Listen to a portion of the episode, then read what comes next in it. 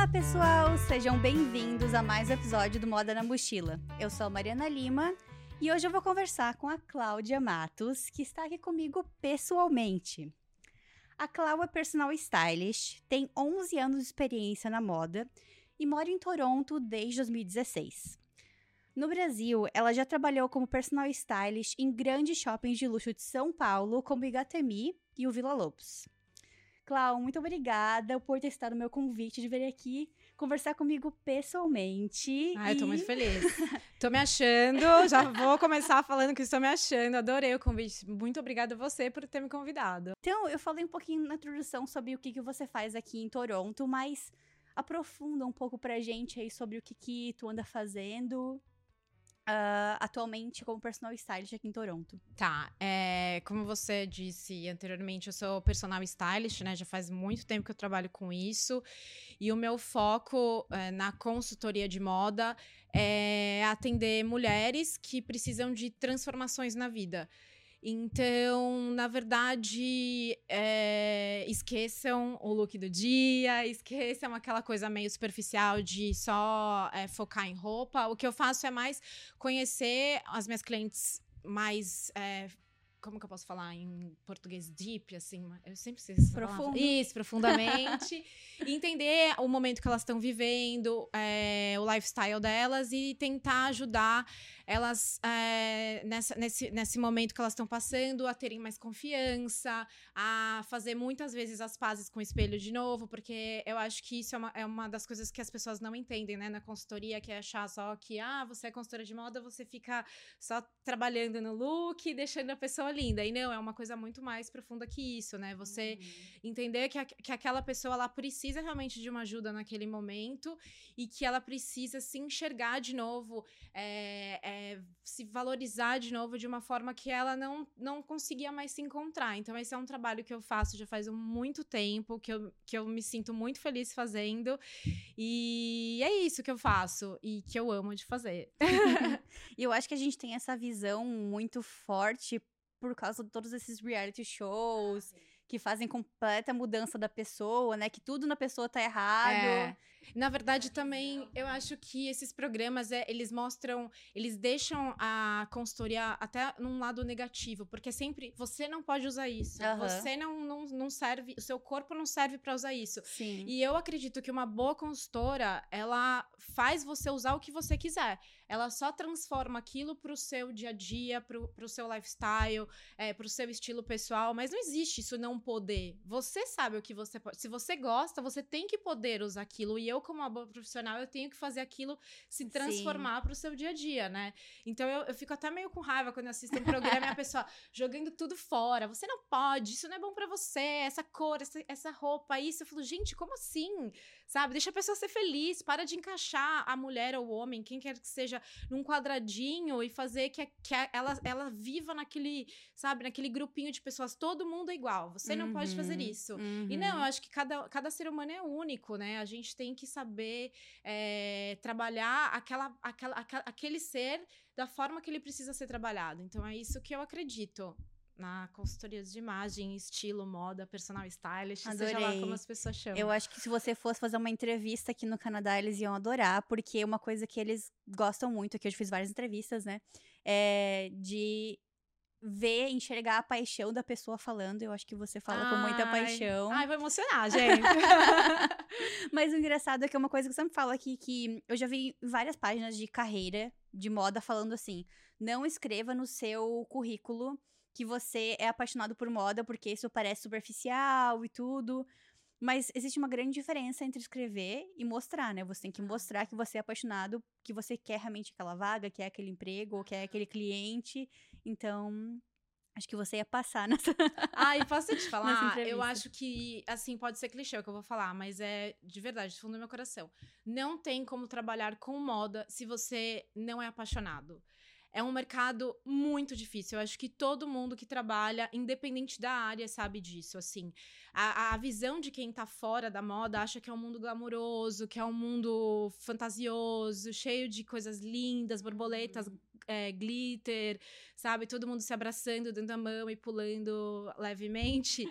Mas é um mundo muito difícil de trabalhar. Então, se você não acorda todo dia e você não tá fazendo aquilo com amor, sabe? Com certeza. Olhando aquilo, realmente falando, cara, como eu gosto disso que eu faço, você não sobrevive nesse mundo.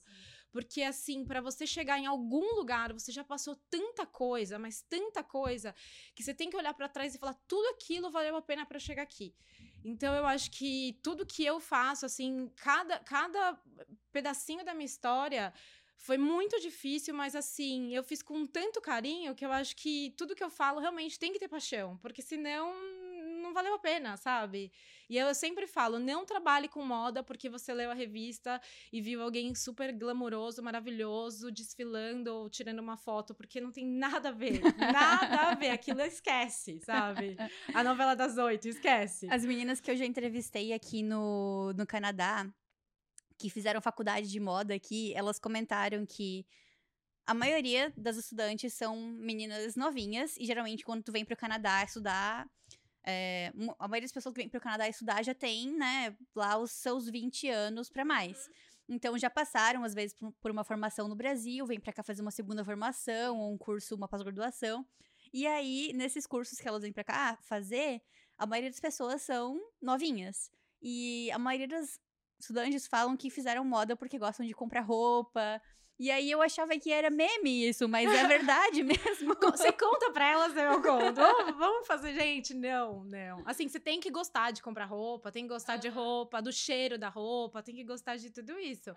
Mas não tem nada a ver. Nada a ver. Tá, vamos descobrir então agora como que surgiu essa paixão. Porque eu vi que você fez faculdade de comunicação e não de moda. Isso Como é que foi aí uma esse... briga familiar, se eu falar a verdade, mas vamos lá. É, não, a paixão mesmo, a paixão pela moda surgiu acho que desde que eu nasci. É, desde pequena, na minha casa, eu roubava as roupas da minha mãe, me fantasiava, é, colocava saia na cabeça para fazer que meu cabelo era comprido, é, me maquiava loucamente. Eu era uma fantasia, gente. Era isso. então eu sempre tive esse lado meu criativo, eu sempre fui uma pessoa muito criativa, sabe? Eu sempre soube que eu ia trabalhar com alguma coisa que, que eu pudesse viver num mundo paralelo, um universo paralelo, sabe? Mas a minha faculdade, eu não. É... Gente, eu vou contar. Mas assim, espero que meu pai não assista, porque isso é briga na minha casa. É, eu, quando fiz minha faculdade, eu não queria fazer a faculdade que eu fiz, mas é, eu sempre quis fazer moda. Tá, que foi comunicação, foi comunicação na Anhembi Morumbi, né? Isso, e eu, uhum. é, o foco foi propaganda e publicidade. Que é, nem lembro como fala isso, é, você, você presta para comunicação e aí durante habilitado, habilitado hum, tá. e não sei o que, não é isso? Uhum. E aí, na época, meu pai, que pagou minha faculdade, ele falou para mim que não achava que eu tinha que fazer moda, porque moda não não ia me dar é, um futuro e não sei o quê. Diz meu pai que não foi ele que me falou isso, foi minha mãe, mas assim. Por isso que eu falei que ia dar briga na minha casa. Eu lembro de uma história diferente, tá? Mas tudo bem. Whatever, eu tô grande, hoje em dia eu pago minhas contas e não tô nem aí. Mas. E eu fiz comunicação. É, odiei, odiava. Faculdade pra mim era só pra ver meus amigos e. Você fez o curso inteiro, inteiro não chegou a desistir no meio do me caminho. Me formei. Caramba. Me formei nessa porcaria. É, adoro publicitários, tá, gente? Mas não é para mim. É, e assim, não me via naquilo. Não me via mesmo. Eu cheguei a trabalhar em agência, assim, super pouco tempo, mas eu odiava. Era um trabalho que não rolava. Mas tu acha que, de certa forma, isso trouxe para ti uma sei lá, algum conhecimento para se comunicar melhor, porque você se comunica muito bem e, sabe? Ah, eu acho que nada na minha vida eu acho que não valeu a pena. Sim. Então, uhum. assim, valeu porque eu tenho uma, uma, uma graduação, né? Tipo, de quatro anos, valeu porque eu conheci pessoas fantásticas, valeu porque eu tenho skills diferentes que eu uso para muita coisa. E assim, principalmente valeu porque eu acho que a comunicação ela é muito boa para tudo. É igual uhum. quem faz administração. Você usa para alguma coisa, sim. entendeu? Então, no meu caso, eu sou uma pessoa muito comunicativa, eu adoro me comunicar. Uhum. Então, eu acho que eu usei muita coisa que eu aprendi na faculdade na minha vida profissional. Uhum. É, pode ser, ai, é, com, especificamente na, no meu personal stylist? Não. Mas, assim, talvez da forma que eu, que eu me importo nos lugares, talvez na forma que eu me apresento para um cliente, sabe? Uhum. É num, numa apresentação de PowerPoint sim. que eu criei diferente. Então eu acho que sim, eu valeu a pena. Mas se eu tivesse escolhido, melhor se tivesse moda. Óbvio, né? Eu acho que eu teria tido mais tempo para estudar coisas que eu não que eu não tive oportunidade. Uhum. Então eu preferiria ter feito a faculdade que eu gostaria de ter feito. Mas sabe que eu sempre falo isso aqui também, que é uma coisa muito diferente de quem nasce numa região que nem eu nasci, que foi Joinville, que é um polo têxtil. Uhum. Para quem nasce até mesmo em São Paulo, que tu vai imaginar que tipo é uma grande, a maior cidade do Brasil. Um, o pessoal tem cabeça aberta, só que não é tão forte uh, não tem tantas vagas, tipo, na indústria, quanto lá no sul tem, né? Uh, no, lá em São Paulo estão mais os escritórios, os grandes estilistas. Então, eu vejo que é um privilégio eu ter nascido lá, porque em nenhum momento minha mãe e meus pais falaram para mim que eu ia passar fome, sabe? Porque eles conseguiam chegar na frente deles as fábricas que tem milhares de pessoas trabalhando lá. Então, isso que é um privilégio pra gente que mora lá no, no sul. Então, valorize se você é de lá. É, mas é muito engraçado isso. Mas assim, eu morei em São Paulo, já tava te falando, né? Que eu adorei morar lá. Eu acho que é uma cidade que tem muitas oportunidades. Mas eu ouço muita gente que é de lá falando disso, que os pais não queriam deixar tal. Então é.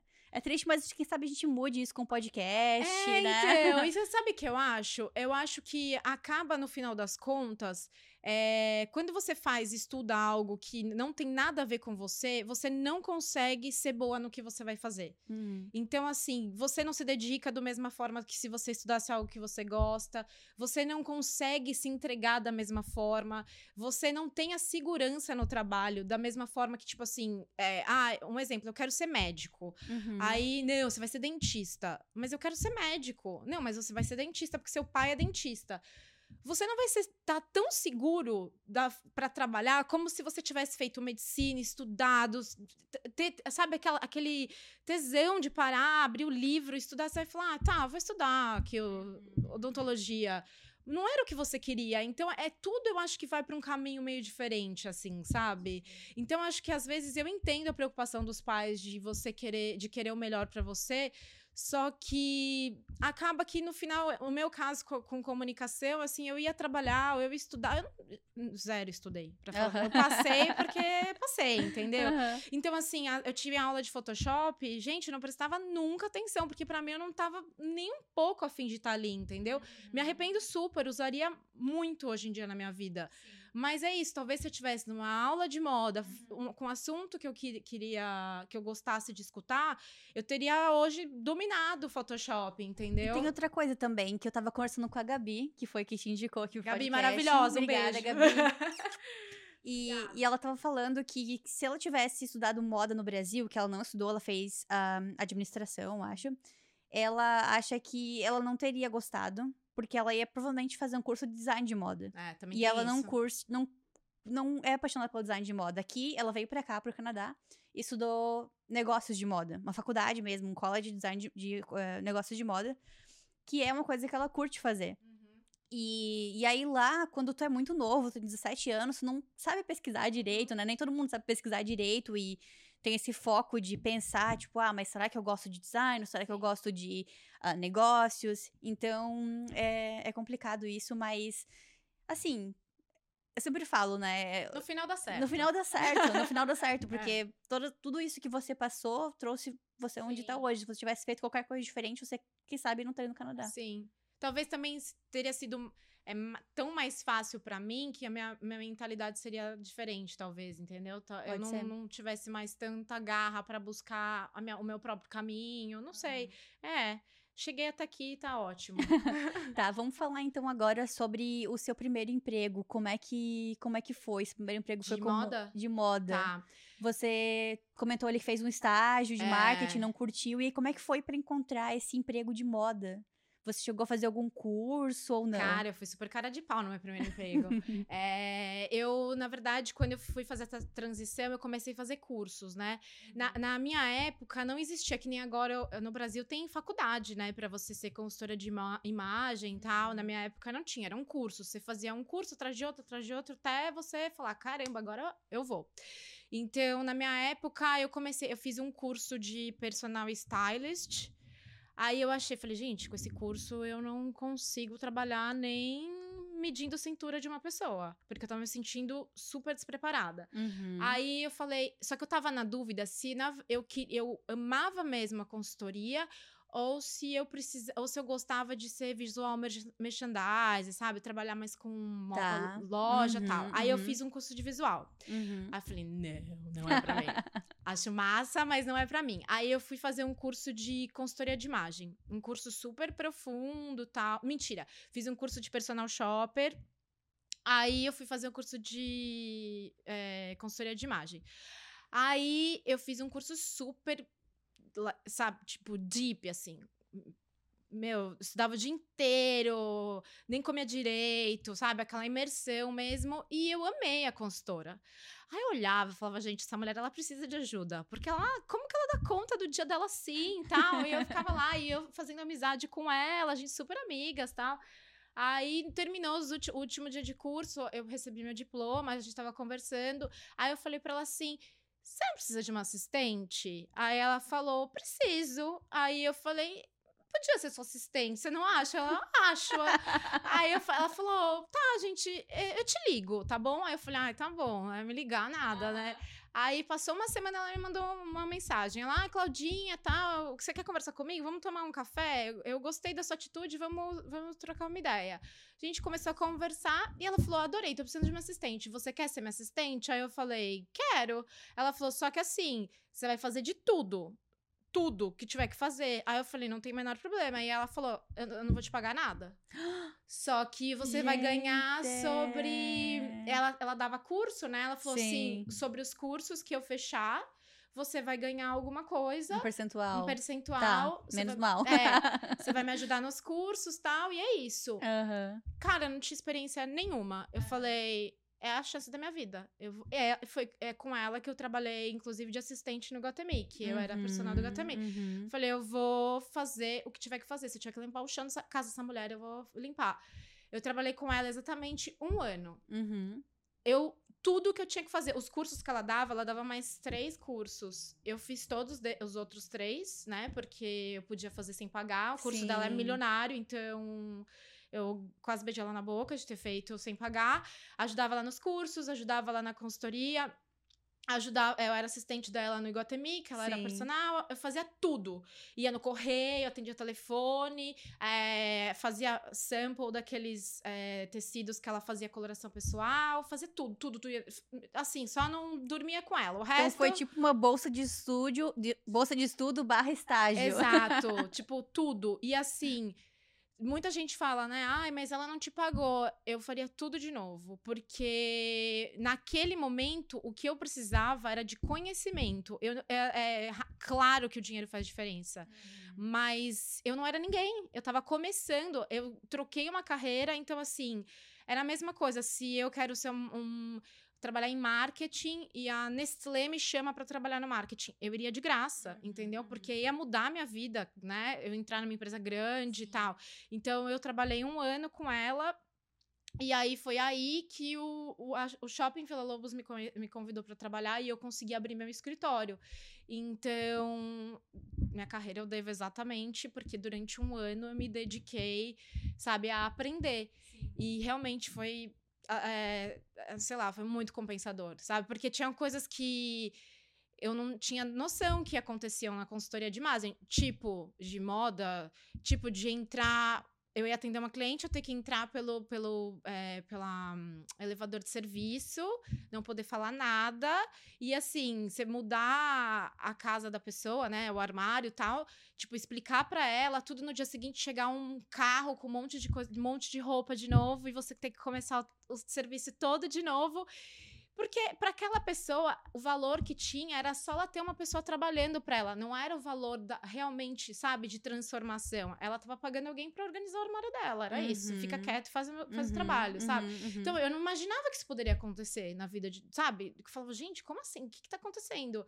E eu tava ali assistindo uma personagem, eu tinha que ficar quieta, Sim. sabe? Então, é, tinha muita coisa que eu não tinha noção, experiência, eu não saberia como agir se eu não tivesse passado num, com, com uma pessoa que tinha tanto, tanta experiência né, no mercado. Então, assim, foi maravilhoso. Juro, transformador e, e, e bom para mim, né? Bom para minha carreira. Qual que são as principais diferenças de trabalhar como uma personal stylist de shopping, como você trabalha por anos no Brasil, para uma personal stylist independente como você é agora? Então, lá eu, eu, fazia as duas coisas, né? No shopping eu atendi uma vez por semana só. Eu ah. tinha um contrato com eles que era uma vez por semana. Uhum. Era bem diferente. Porque no Iguatemi é, era personal shopper o serviço. Tá.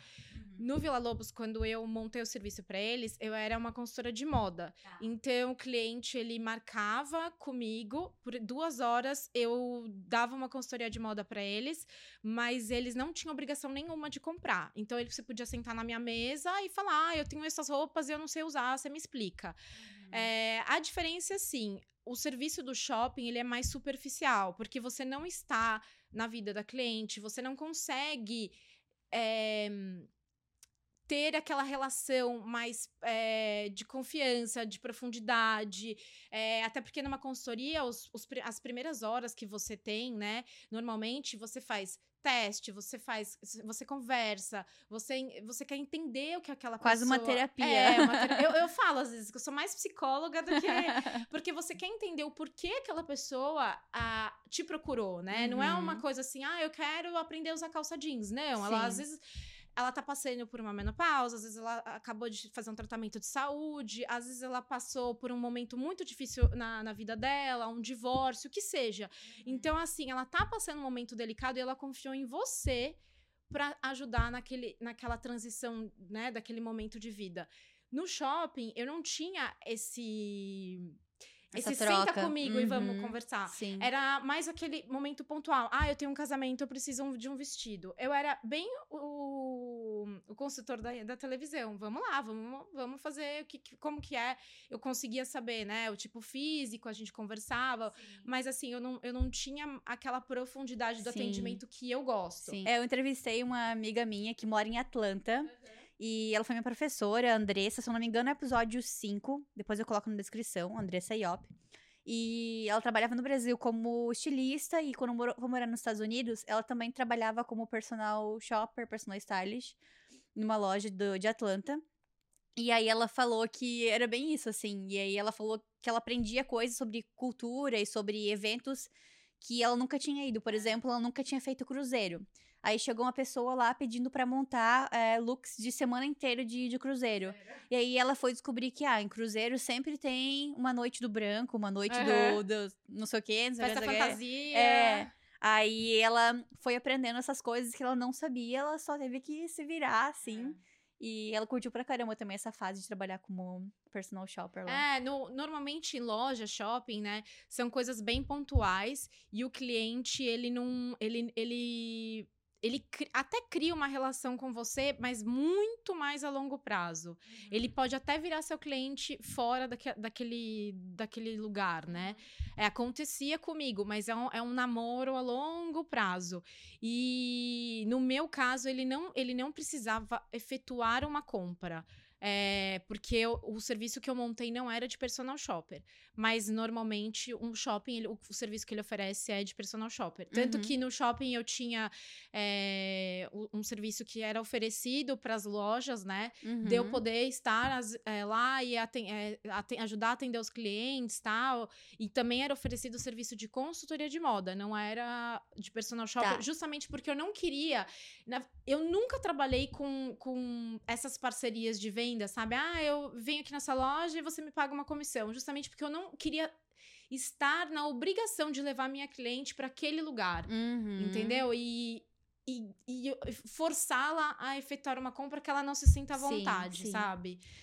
Então, tu comentou que a pessoa não é obrigada a comprar, né? Não era obrigada a comprar o look que você montava. Mas tinha um valor fixo pra, pela essa consultoria? Não, não, Não? era para os clientes do shopping, era gratuito. É, Uhum. clientes do, do cadastro do shopping, era... Uhum, Eles, uhum, faz... Eles normalmente eram clientes que já tinham cadastro no shopping, né? uhum. Que recebiam newsletter, nananã, eles podiam ligar no nosso concierge e marcar o, o serviço Uhum. por duas horas. Não mais Legal. que isso. é. Interessante. Porque às vezes eu vi que você falou no texto que você me mandou sobre a descrição, é, sobre a sua descrição, sobre essa vida, né? Que as pessoas têm medo, né? De fazer Sim. personal sta- a fazer é, de Gente, contratar esse serviço de personal stylist. Por quê? Me fala. Cara, eu acho que Responda pra mim essa eu pergunta. acho que nos últimos três, quatro anos, pelo que eu enxergo, tá muito mais democrático. Muitas pessoas estão fazendo, muitas personal stylists estão surgindo por aí fazendo coloração pessoal. Então, é mais fácil hoje em dia você saber quanto custa um serviço. Porque muitas pessoas têm site, colocam no site. Eu acho que no passado, a gente tinha uma visão de personal stylist, era a Glória Calil, sabe? Tipo, Sim. eram essas grandes, esses Tipo, grandes nomes da, da Globo Inacessível. inacessível. E então acho que a gente tem essa imagem do passado, mas agora eu boto fé que tá democratizando e a gente tá percebendo que não é, eh, como fala, proibitivo, Sim. né? Porque eu percebo, às vezes eu vou conversar em grupo de pessoas, né? E as pessoas, quando eu falo, ah, eu sou personal stylist, a pessoa se assusta, jura? Que chique. É, aí eu falo. Pra mim é como se eu falasse, ah, eu trabalho numa loja, sabe? Assim, eu não- nem. Tanto que a Sim. primeira coisa. Ai, mas eu tô vestida bem, gente. Vou falar um negócio pra vocês. Personal stylist não fica olhando o look de ninguém, tá? Porque a gente já vê tanta roupa o dia inteiro que você não fica. Eu, eu, pelo menos, analiso zero a roupa das pessoas. A não ser que é uma coisa assim. Quando tá muito fashionista, eu sou a primeira a falar, gente, que maravilhosa. Mas assim, se não, senão eu não fico olhando, porque é uma coisa que você vira escrava, né, do, do trabalho. É, é. E aí, eu- a pessoa, ah, eu queria muito fazer o serviço, mas ai, se eu tivesse dinheiro eu te contratava. E é uma coisa que até é um problema que eu tenho, porque eu Uhum. nunca corrigi as pessoas. Uhum. Sabe, mas tipo, falar, mas por que que você acha que é caro? Me, Uhum. me explica, da, sabe, da onde que você tirou isso? Eu nunca fui uma pessoa que corrigia, então eu acho que até por eu me sentir envergonhada, assim, de deixar a pessoa desconfortável, sim, sim, sabe? Sim, sim. Aí eu não corrigia, mas agora eu comecei a meio que falar, mas por quê? Mas você, você sabe quanto custa? Porque é uma coisa, às vezes, também que me incomoda. Porque Uhum, uhum. você nunca perguntou, você não sabe, sabe? E eu acho que é um serviço que custa, óbvio, nas proporções, igual você ir no cabeleireiro pintar seu cabelo, entendeu? Tá. Tipo assim, é. Fala pra gente, então, umas médias de valores aí, pra Então, serviços que é, você depende oferece. se a pessoa ela, ela quer por hora ou por pacote, né? Uhum. Porque eu vejo que tem muita gente que prefere fechar um serviço. É, Um pacote é, que completo. são quatro. É um mês, são quatro encontros de três horas. Uhum. Isso se a pessoa quiser fazer um- uma consultoria top, com tudo que ela tem direito, não sai menos de mil dólares. Uhum. Assim, indo na casa dela. Três vendo- horas, três. Três Quatro horas. encontros de três horas? É, Caraca, hein? tipo, indo na casa da pessoa, Sim. experimentando o guarda-roupa dela inteiro.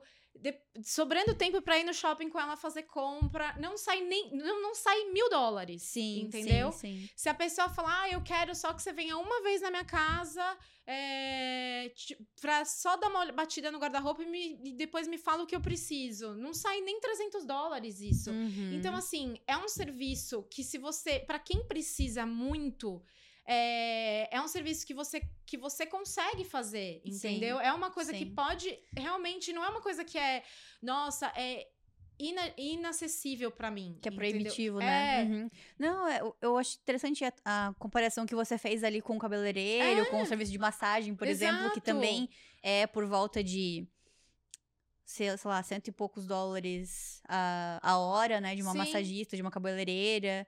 Então, acho que faz sentido, mas realmente, cara. Não, eu coloquei já o serviço. Ah, óbvio, né? Porque Quando tem... vai converter, né? Porque muitas É. pessoas que assistem a gente são do Brasil, então quando converte. É, porque, Fica- por exemplo, eu fiquei sabendo, eu não tenho noção dos preços do Brasil, porque Tá. eu- as minhas clientes que eu atendo ainda que são do Brasil, eu, Uhum. eu atendo de- com a mesma tarifa que eu atendia quando eu saí do Brasil. Uhum. Porque são minhas clientes desde muito tempo. As que Sim. ficaram, né? Sim. Porque fazem manutenção comigo ainda. co- A Sim. gente consegue fazer via Zoom e Tem tal. o plano fidelidade. Tem, maravilhosas. É, mas assim, é, eu, eu fiquei sabendo que, por exemplo, no Brasil tem consultora que agora tá cobrando 10 mil reais pra fazer uma consultoria completa. Eu não sei se esse valor é correto ou não, tá? Uhum, Eu uhum. não, não, não, me, não me perguntem, não me julguem se eu estiver falando uma besteira aqui. Uhum. É, se você for fazer, mesmo convertendo um valor, esse valor que eu acabei de dar, que é tipo assim, eu dei o. Ah, a pessoa vai fazer É. o plano top gold maravilho Sim, maravilhoso. Não é caro aqui no Canadá, Sim. entendeu? Eu não... É, tu falou isso agora e pensando assim, se fosse 10 mil reais no Brasil, eu acho que eu não faria. Exato. Porque pra mim seria. Não, 10 mil reais no Brasil é muito dinheiro. Seria tipo. Eu teria que guardar o ano inteiro pra fazer isso, né? Porque meu salário lá era tipo. Não, é, não chegava a isso nem perto. Ah, aqui, se fosse mil dólares, não era proibitivo. Eu iria pensar, eu iria me planejar, claro. Mas eu conseguiria pagar com menos de um salário de, de um mês, sabe? Então. É bem louco. Ah, então, não nisso. é, é um serviço de verdade. Eu acho, é, eu como personal stylist tinha que estar vendendo o meu serviço, né? Uhum. Mas eu sempre, eu, eu, eu como me considero uma profissional honesta. Então, como profissional honesta, eu sempre vendi o serviço desta forma. Você tem que ter um porquê de fazer ele. Uhum. Não faça ele porque sua amiguinha fez. Não faça ele porque você quer copiar o look da Kylie Jenner. Não faça ele baseado a nada. Faça ele com um propósito. Então, qual é o seu propósito? Ah, o meu propósito é. Ah, eu, eu não consigo. Eu estou passando. Por exemplo, a mulher muda quando tá com 30 anos, muda, muda. É, ela não se sente mais tão infantil, ela quer se sentir uma mulher poderosa, mas mulher. Então ela Uhum. tem essa transformação de idade, né? Uhum. Então, ah, eu, eu tô me. Mas eu não consigo, eu não sei o que fazer mais, porque eu não sou mais nem da mini saia mostrando a polpinha da bunda, mas também não sou mais da mulher que quer usar saia midi, porque eu acho que a midi é muito séria pra mim. Você fica com um monte de coisas na sua cabeça. Então, ah, mas ao mesmo tempo eu não sei como me vestir apropriada pra minha idade, eu tô passando. Tá, tá tudo louco, Aham. sabe? O meu, o meu corpo mudou, porque o corpo com a mulher de 30 anos também muda. Então, assim, você tá numa uma confusão louca na sua vida eu preciso de alguém pra me ajudar. E eu também tô passando por um momento que eu não consigo fazer isso sozinho. Isso é algo que, que a personal stylist pode te ajudar. Você tem um porquê de estar fazendo. Você foi promovida, você trabalhava em algo mais informal. Hoje em dia você tá num, num escritório mais formal, que mas as pessoas eu, te- acontecia muito isso comigo. Mulher era promovida no Brasil de- cargo de chefia. Ai, mas as pessoas não me respeitam e não sei o quê, acham que eu tenho cara de boneca e não sei o quê. Mano, vamos botar você poderosérrima. Você vai virar presidente da república, Menina, entendeu? eu notava que sempre quando alguém virava coordenadora, a pessoa naturalmente passava a usar mais salto. É um negócio que, tipo, Parece tô lá que, em cima, parece- né? Mas assim, eu não sei se elas fizeram consultoria, eu acho que era só uma coisa assim. pra ela se sentir Parece superior, natural, assim, sabe? é. Tipo, da tua. Do seu psicológico, tu pensa, ah, vou colocar um salto pra, pra andar mais ereta e tal, não sei o quê. Mas eu sempre, eu sempre muito observadora, assim, eu ficava observando a galera, eu pensava, caraca, virou coordenadora, vai virar coordenadora essa pessoa aí. uma hein?" vida essa gatinha. Eu tava conversando com a Paula Engesser, que também mora aqui em Toronto e é consultora de imagem. Que eu tô chegando perto dos 30. E, e eu sempre tive essa pira de ser mais sensual, porque minhas primas, minhas tias, por parte de mãe, são muito gatas, tipo, peitão, assim, sabe? Tipo, bocão. E aí eu sempre me ol- olhei, olhava pra elas e pensava, caraca, ele é assim também. E aí agora parece que tá chegando perto dos 30, eu tô entrando em paz, que parece que, tipo, não é eu, sabe? Mas é muito louco isso que tu falou do- do- dos 30, de como muda, Mas né? você sabe que, ó, eu acho que as, as transformações são os 18, porque transforma mesmo. É, o- é um momento que você acha que você já é super power é, Uhum, adulta. uhum. Aí os 30. Aí depois, os 35 é uma mudança pequenininha, mas muda. Uhum. 40, aí vai. É, aí de 50 você muda de novo. A mulher, ela tem várias mudanças na vida. Uhum. E assim, e dessas mudanças, tem mudanças mais impactantes também. É quando ela é mãe, é, quando ela tá na menopausa, se ela passou por um divórcio, sabe? Casamento, porque a mulher que é antes do casamento, muitas vezes, ela é diferente da mulher depois do casamento.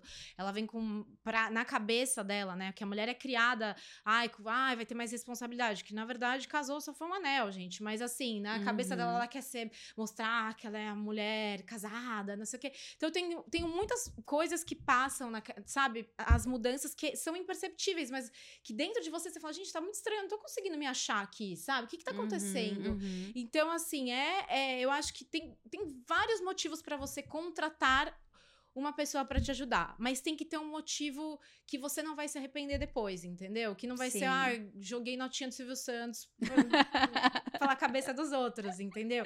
Então eu acho, isso que você falou de, de, de se não se reconhecer, de se olhar pra uma para suas amigas, sua prima, tal, e Uhum. você se, falava, ah, eu queria ser mais sexy, poderosa, não sei o quê. Eu era muito assim antes de trabalhar com moda. Meu grupo de amigas, todas elas, elas eram são muito parecidas. Uhum. E eu queria usar minhas roupas e tinha vergonha, porque eu falava, gente, mas todas elas usam, se- sei lá, vestido bandagem, justinho, não sei o quê. E eu falava, odeio roupa justa. Gente, você quer acabar comigo é me colocar um vestido justo. Eu não sei nem andar. Se me botar aqui um vestido justo, eu não vou conseguir andar. Eu acho lindo, mas não funciona pra mim, entendeu? E aí eu andava de roupa justa, salto alto, que eu odeio pôr salto alto, não sinto confortável tal. E aí eu olhava para as minhas amigas, eu achava elas lindas e eu me sempre. Eu, eu, minha- eu nunca me achava bonita, de forma alguma. Eu sempre tava me sentindo, sabe? de alguma Uhum, uhum. forma errada. Até o dia que eu me assumi. Falei. Eu gosto de roupa larga e, e assim, eu comprava as coisas e minhas amigas, por que você compra coisa dois tamanhos maior? Porque eu gosto. Aí, quando eu me assumi, eu falei, gente, eu sou poderosa agora. Agora eu gosto das minhas calças largas, da minha, das minhas camisas largas, das minhas camisetas largas, de usar tênis, eu não uso salto, e é isso. Aí eu vi, gente, sim, tem estilos diferentes do que o vestido bandagem que ela usava, entendeu? Eu, Sim. aí que eu comecei a enxergar que realmente você pode ser você, que Uhum. você que o seu estilo sim tem uma importância na sua vida, é muito mais do Sim. que uma roupa. Sim. É você se sentir bem com você, se amar, sabe? Se sentir bonita, dar high five pra você no espelho, dar um chubs. Eu acho super importante isso. E eu acho que faz todo sentido também com o teu estilo de vida, né? Sempre Sim. Viajando, Com agora mora aqui no certeza. Canadá. É, eu sempre falo que eu me adaptei bem com o estilo dos canadenses, porque eu acho que eles são práticos, funcionais. Até o Lípcio Carvalho veio aqui da, da Bitnick Sons e ele falou que os canadenses não ligam pra moda. Mas é, eu gosto muito de uma frase da Thaís Farage que ela fala: até quando você não tá fazendo uma escolha, você tá fazendo uma escolha. Exato. E, e eu me adaptei. Nada é aleatório. É, gente. eu falo que eu me adaptei, adaptei bem com isso, porque aqui parece que sempre que eu tenho que sair de casa, eu tenho que estar preparada pra caminhar, pra fazer uma trilha, sabe? E então, como você falou, tipo, sempre tá de tênis, essas, sabe? Uma roupa de frio que seja funcional, que te proteja realmente do frio, que não seja só tão decorativa, né? Então, eu gostei desse estilo. Vamos falar agora, então, sobre o que, que te motivou a vir pro Canadá, como é que aconteceu essa Nossa, transição. gente. Na verdade, assim, não, não foi uma motivação. Eu sempre quis mudar do Brasil, né? Tá. Eu nunca me senti confortável no Brasil, assim, de. Sempre fui muito noiada, é, medo de assalto, sequestro. Então, assim, eu não era uma pessoa de andar na rua, eu não era uma pessoa de andar com carro aberto, assim, é, vidro, meu carro, sabe, a janela tinha proteção, era, era, uma- era uma, vi- era uma prisão mesmo. Eu não era, eu sempre, se tinha alguém andando atrás de mim, assim, na rua, mesmo no meu bairro, eu já ficava suando a mão, andava olhando para um lado para o outro, sempre foi muito noiada. Tanto que isso é Sim. uma coisa, mesmo aqui, eu não, é, que sabendo que aqui é super tranquilo ainda, não sou uma pessoa paz e amor, sabe? E aí eu vivia nessa, ai, não quero mais morar aqui, não me faz bem, sabe? Eu era uma pessoa meio amarga, reclamava o dia inteiro, sabe? De tudo, tudo tava ruim. podia estar tá a vida, vivendo a vida melhor do mundo, eu tava reclamando. Uhum. E aí eu falei, gente, preciso ser feliz, né? Não dá. Então vou mudar. Só que quando eu vim pra cá, teoricamente era só pra eu fazer inglês, né? Tá. E aí eu vim, fiz inglês, fiquei aqui, fiquei. É... Eu, eu paguei seis meses de inglês, eu acho. Foi seis meses. Aí fala, tá, fiz seis meses, aí tá bom, vou, vou prestar o college. Só que aí, assim, né? Quando eu fiz o college, aprestei o college, era aquele negócio. Ah, é, eu tava vivendo vida de estudante de inglês, gente. Tava achando tudo maravilhoso.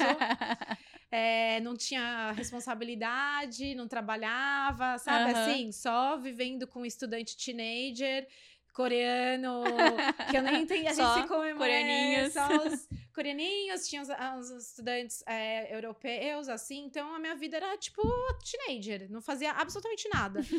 aí, quando eu comecei meu colo, aí eu fiquei, aí estendi meu, estuda, meu inglês, né? Pra eu poder ficar aqui e não voltar. Aí, quando eu estendi, quando eu comecei meu college em 2017, Jesus Christ assim, se arrependimento matasse, eu estaria morta nesse momento, você não estaria falando comigo. Eu odiei fazer meu college aqui. Mas Sério? eu acho que foi... Mas tu fez de marketing de novo, né? Fiz não fez não... de moda. Mais uma vez, olha, um recado para vocês, nossos ouvintes. Não escutem ninguém na sua vida. Eu escutei uma pessoa do, do da agência de intercâmbio que me falou que seria melhor eu fazer um college que tivesse uma referência como é a graduação, porque, porque quando eu fosse tirar um PR, alguma coisa se eu fosse tirar. É, tá vendo, gente? É... Não, eu não entendo muito bem, eu mas também não, mas eu estranho. acreditei nessa porcaria. E aí é, seria melhor na pontuação. Hum, e aí tá. eu, eu fui e fiz, é, escolhi, eu, eu, eu, queria fazer moda. Uhum. Eu ia fazer é, fashion business, alguma coisa assim, tem tá. isso? Sim, sim. É, é exato, assim. que a é, Gabi fez. Exato. Eu vou até perguntar pra Lívia, da Evisa, Ok, me pergunta se, se, se procede essa informação. Aí a gente põe depois isso Eu vou colocar o recorde aqui da Lívia é. falando. Tem a ver ou não tem nada a ver. Mentira.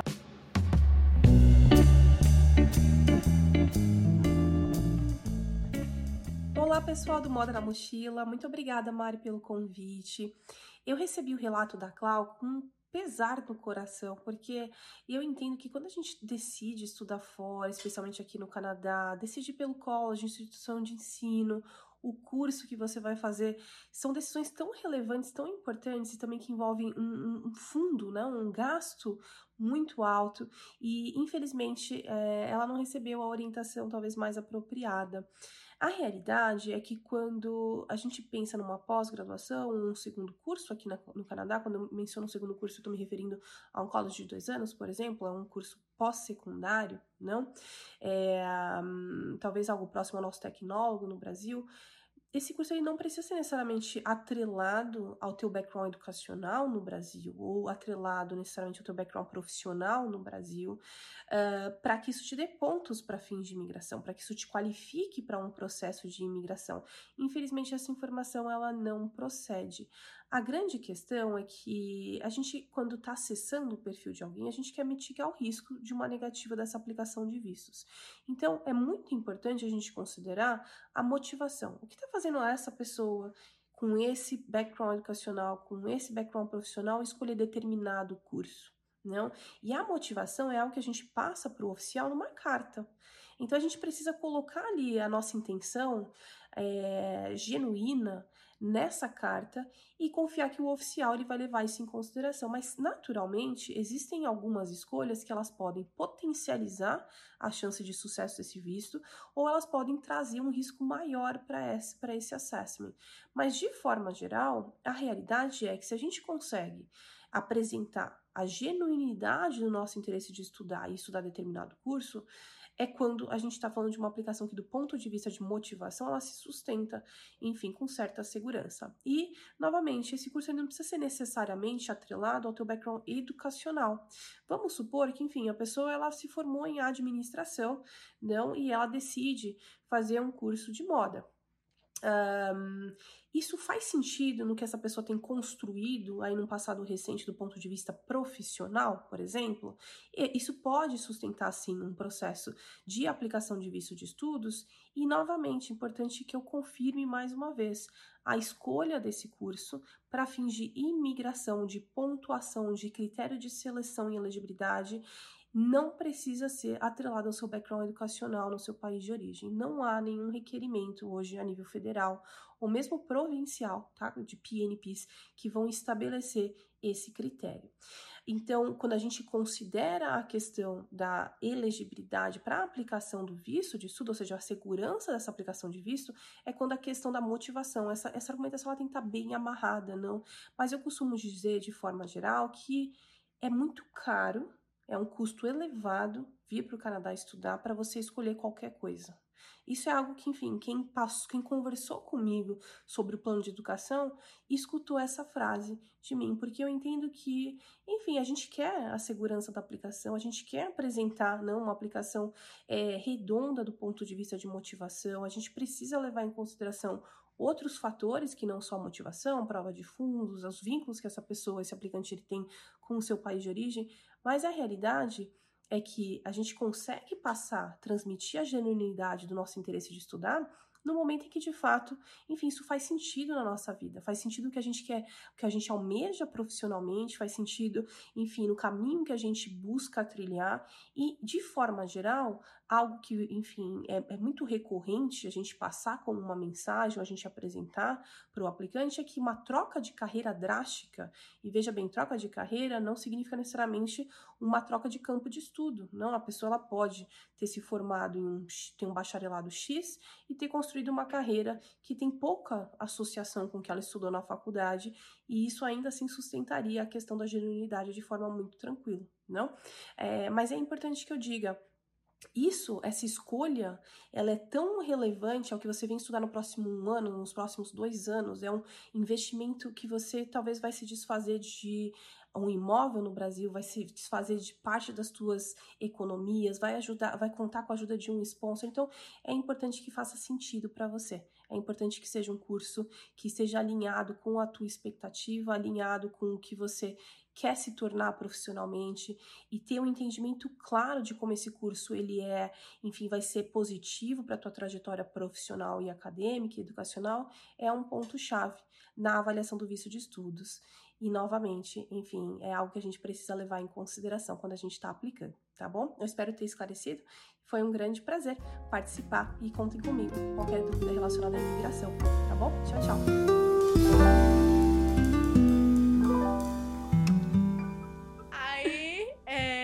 Eu fiz é, marketing professional sales, é isso. Num, num college que eu não vou citar o nome porque não vale nem a propaganda gratuita. e aí, gente, é horrível, assim. É, não é nem. Vou te falar a verdade, eu acho que foi tudo péssimo. A experiência de college para mim foi muito ruim. Eu fiz pós-graduação, né? Então a experiência de college foi ruim. O college era horrível, despreparadérrimo. Uhum. É, e eu acho que tem uma coisa também. Eu sou uma pessoa que eu gosto de detalhe, detalhe, detalhe. Se eu vou aprender, se eu me pus a aprender algo, eu quero aprender. Uhum. E o meu college, eu acho que é meio reflexo da educação que os colleges aqui, que o canadense está acostumado na hora de aprender, que assim, a apresentação tá lá, estuda aí, meu amor, e vamos descendo o dedo na apresentação aqui, é isso.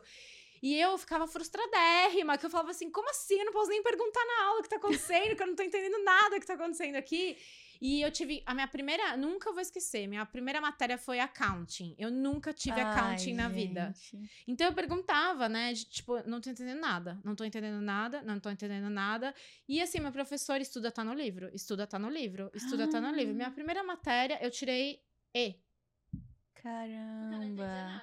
Mas assim, terminei, passei, uhum, uhum. fiz. Foi muito. Isso é outra coisa muito boa. Eu consegui fazer co-op pelo meu college, né? Ah, legal. Mas eu não fiz. Eu fazia marketing, eu fiz co-op. É, numa empresa de marketing. Sim. Mas também maravilhosos. Meu, meu ex-chefinho, ponta firme. Eu trabalhei num aplicativo de. Tipo. Ai, cara, é até difícil de explicar o que eu trabalhava, porque meu chefe, ele era mais party all time do que ele fazia trabalhava. Mas eu trabalhei num aplicativo que ele era tipo, você conseguia ver os eventos que estavam acontecendo ao redor de você e recordar, assim. Ah. É, era legal. Eu tipo trabalhava. um Eventbrite da vida. Não, era tipo um Instagram. Ah, era mais de festa do que de... Ainda bem que ele não fala português, que ele não tá vendo. Era tipo assim, você tinha um mapinha. Mas existe ainda ou não? Não, não, acho que não rolou. Ah. Era, era um mapinha, tinha um mapinha, aí você via assim na cidade onde você tava e mostrava os eventos que iam acontecer. Sim. Aí, se você tava lá naquele evento, você podia recordar e postar. Só que, assim, a parte do recordar e postar que eu acho que meio difícil, né? Porque você postaria no Instagram, provavelmente, Claro, seu é. stories. Bom, mas tudo bem. Mas tenta, ele, né? é, mas ele era maravilhoso, me deu um emprego. Trabalhei mais uma vez de graça na minha vida, porque meu co-op foi non-paid. Aqui tem Mas- muito disso, né? Muito, mas não me Uhum. arrependo também, não. Me deu uma experiência legal. Ele, ele, graças a eles, eu conheci o WeWork, que eu amava trabalhar lá, né? É, O escritório deles era dentro do WeWork. E conheci muita gente legal. É, tive, consegui trabalhar num escritório, escritório, assim, ter experiência de trabalhar no escritório com pessoas Uhum, diferentes, uhum. de todos os lugares, né? Então, assim, é, a única coisa boa do meu college foi isso. Foi a experiência de trabalho que eu tive, sabe? Sim, E é isso que eu tenho a dizer, gente. tá. E hoje você é PR ou não? Sou, Não hoje precisa- sou. tá. Mas não teve nada a ver. Não teve nada a ver. Cola de Gente. porcaria. Nem me perguntaram se o meu college tinha... Só pediram do, do Brasil, acho que eles... É, pede, né, o negócio, seu diploma. Como quando Aham. você vai tirar visto, tudo pede, Aham. né? Aham. Se eu tivesse feito medicina veterinária, não... Acho que não tinha nada a ver. Aham. Tá, bom.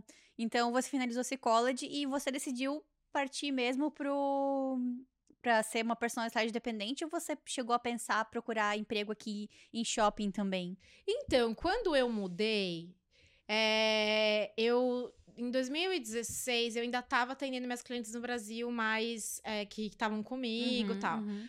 Aí eu não podia trabalhar, né? 2016 estava com visto estudante. Sim. uhum. Aí, 2017, eu tinha visto part-time de trabalho e tal, e eu ficava com isso na cabeça. Eu falei, gente, será que eu começo a fazer umas propostas para uns shoppings explicando o meu background e tal, não sei o que, o que eu tinha feito, deixar de fazer, blá blá blá. Só que eu confesso que em 2017 eu fiquei muito insegura. Meu inglês não era dos melhores na época. Não que agora seja, gente. Não que agora eu tô soltando aqui uma Angelina Jolie pra Vamos você. fazer o podcast em inglês agora? É, vamos acha? começar aqui e Entrevista. depois fazer em italiano, não. Mas assim, eu, eu não tava, eu tava muito insegura com o meu inglês ainda pra trabalhar num shopping. E eu achava que me faltava experiência de trabalho aqui, sabe? Pra eu poder articular a minha. Eu adorei essa palavra, articular. articular minha experiência, talvez. Tá. Aí, é, antes de eu trabalhar, de eu fazer meu copy, eu, meu primeiro trabalho aqui foi como server num, num bar. Tra- Durou, durou dois meses que eu saí, não era pra mim e tal. Não, tipo, não tava conseguindo conciliar os horários também do trabalho com a faculdade. Uhum. E aí eu fui trabalhar na Zara. Eu trabalhei na Zara também um pouquinho. Quando eu trabalhei na Zara, eu fiquei muito insegura de se eu, que eu, se eu ia querer continuar trabalhando aqui com moda, pra ser sincera. Porque a minha experiência de moda na Zara foi bem Hum. é, complicada. Então aí eu fiquei, será que eu quero trabalhar com isso? Mas Será- em que sentido? Mas sentido de consumo, desenfreado? O que, que, que aconteceu? Não, eu acho que foi assim. é, Eu acho que talvez. Eu, quando, eu, eu vou, quando eu comecei, quando eu fui trabalhar na Zara, eu, eu nunca vou esquecer a expectativa que eu tava. Por Uhum. quê? Porque eu queria trabalhar, é, entrar no mercado de moda de qualquer jeito. Foi o meu primeiro currículo de, que eu mandei foi pra Zara. E eu estava com uma amiga aqui. Aí eu falei pra minha amiga, voltando da academia. Falei, ai, amiga, eu acho que eu vou entrar na Zara e vou perguntar pra ela. Ai, é. Vocês estão precisando de alguém? E eu, preciso- eu quero trabalhar, preciso de uma chance, eu sou personal stylist, nananã, só que eu quero. Porque era, essa era a verdade. Eu queria trabalhar numa loja pra eu poder entender como que o cliente daqui age, como, Uhum, sabe? uhum. Era, foi isso. Aí eu entrei, falei com a gerente. Aí eu falei, a minha amiga falou: Vamos, Cláudia, eu fico do lado de fora, te dou uma força, não sei o que. Eu tava tremendo, suando. Eu falei, gente, como que eu vou falar assim, cara de pau, sabe? Sim. Aí entrei e falei com a gerente, a gerente ficou olhando pra mim com uma cara assim de que, tipo, o que, que essa menina tá falando, sabe? Ai, Aí- mas até parece que várias pessoas não fazem isso É, também. e, eu- e Galera, assim, eu fui honesta, eu falei pra ela, falei, olha, eu tenho experiência no Brasil, mas aqui eu não tenho, e é, é isso- por isso que eu queria trabalhar, Uhum, até porque eu acho que é um mercado completamente diferente, não sei o quê. uhum. Aí ela ficou me olhando assim, pegou meu currículo, olhou e falou, tá bom, vou te dar uma chance, você tem uma chance.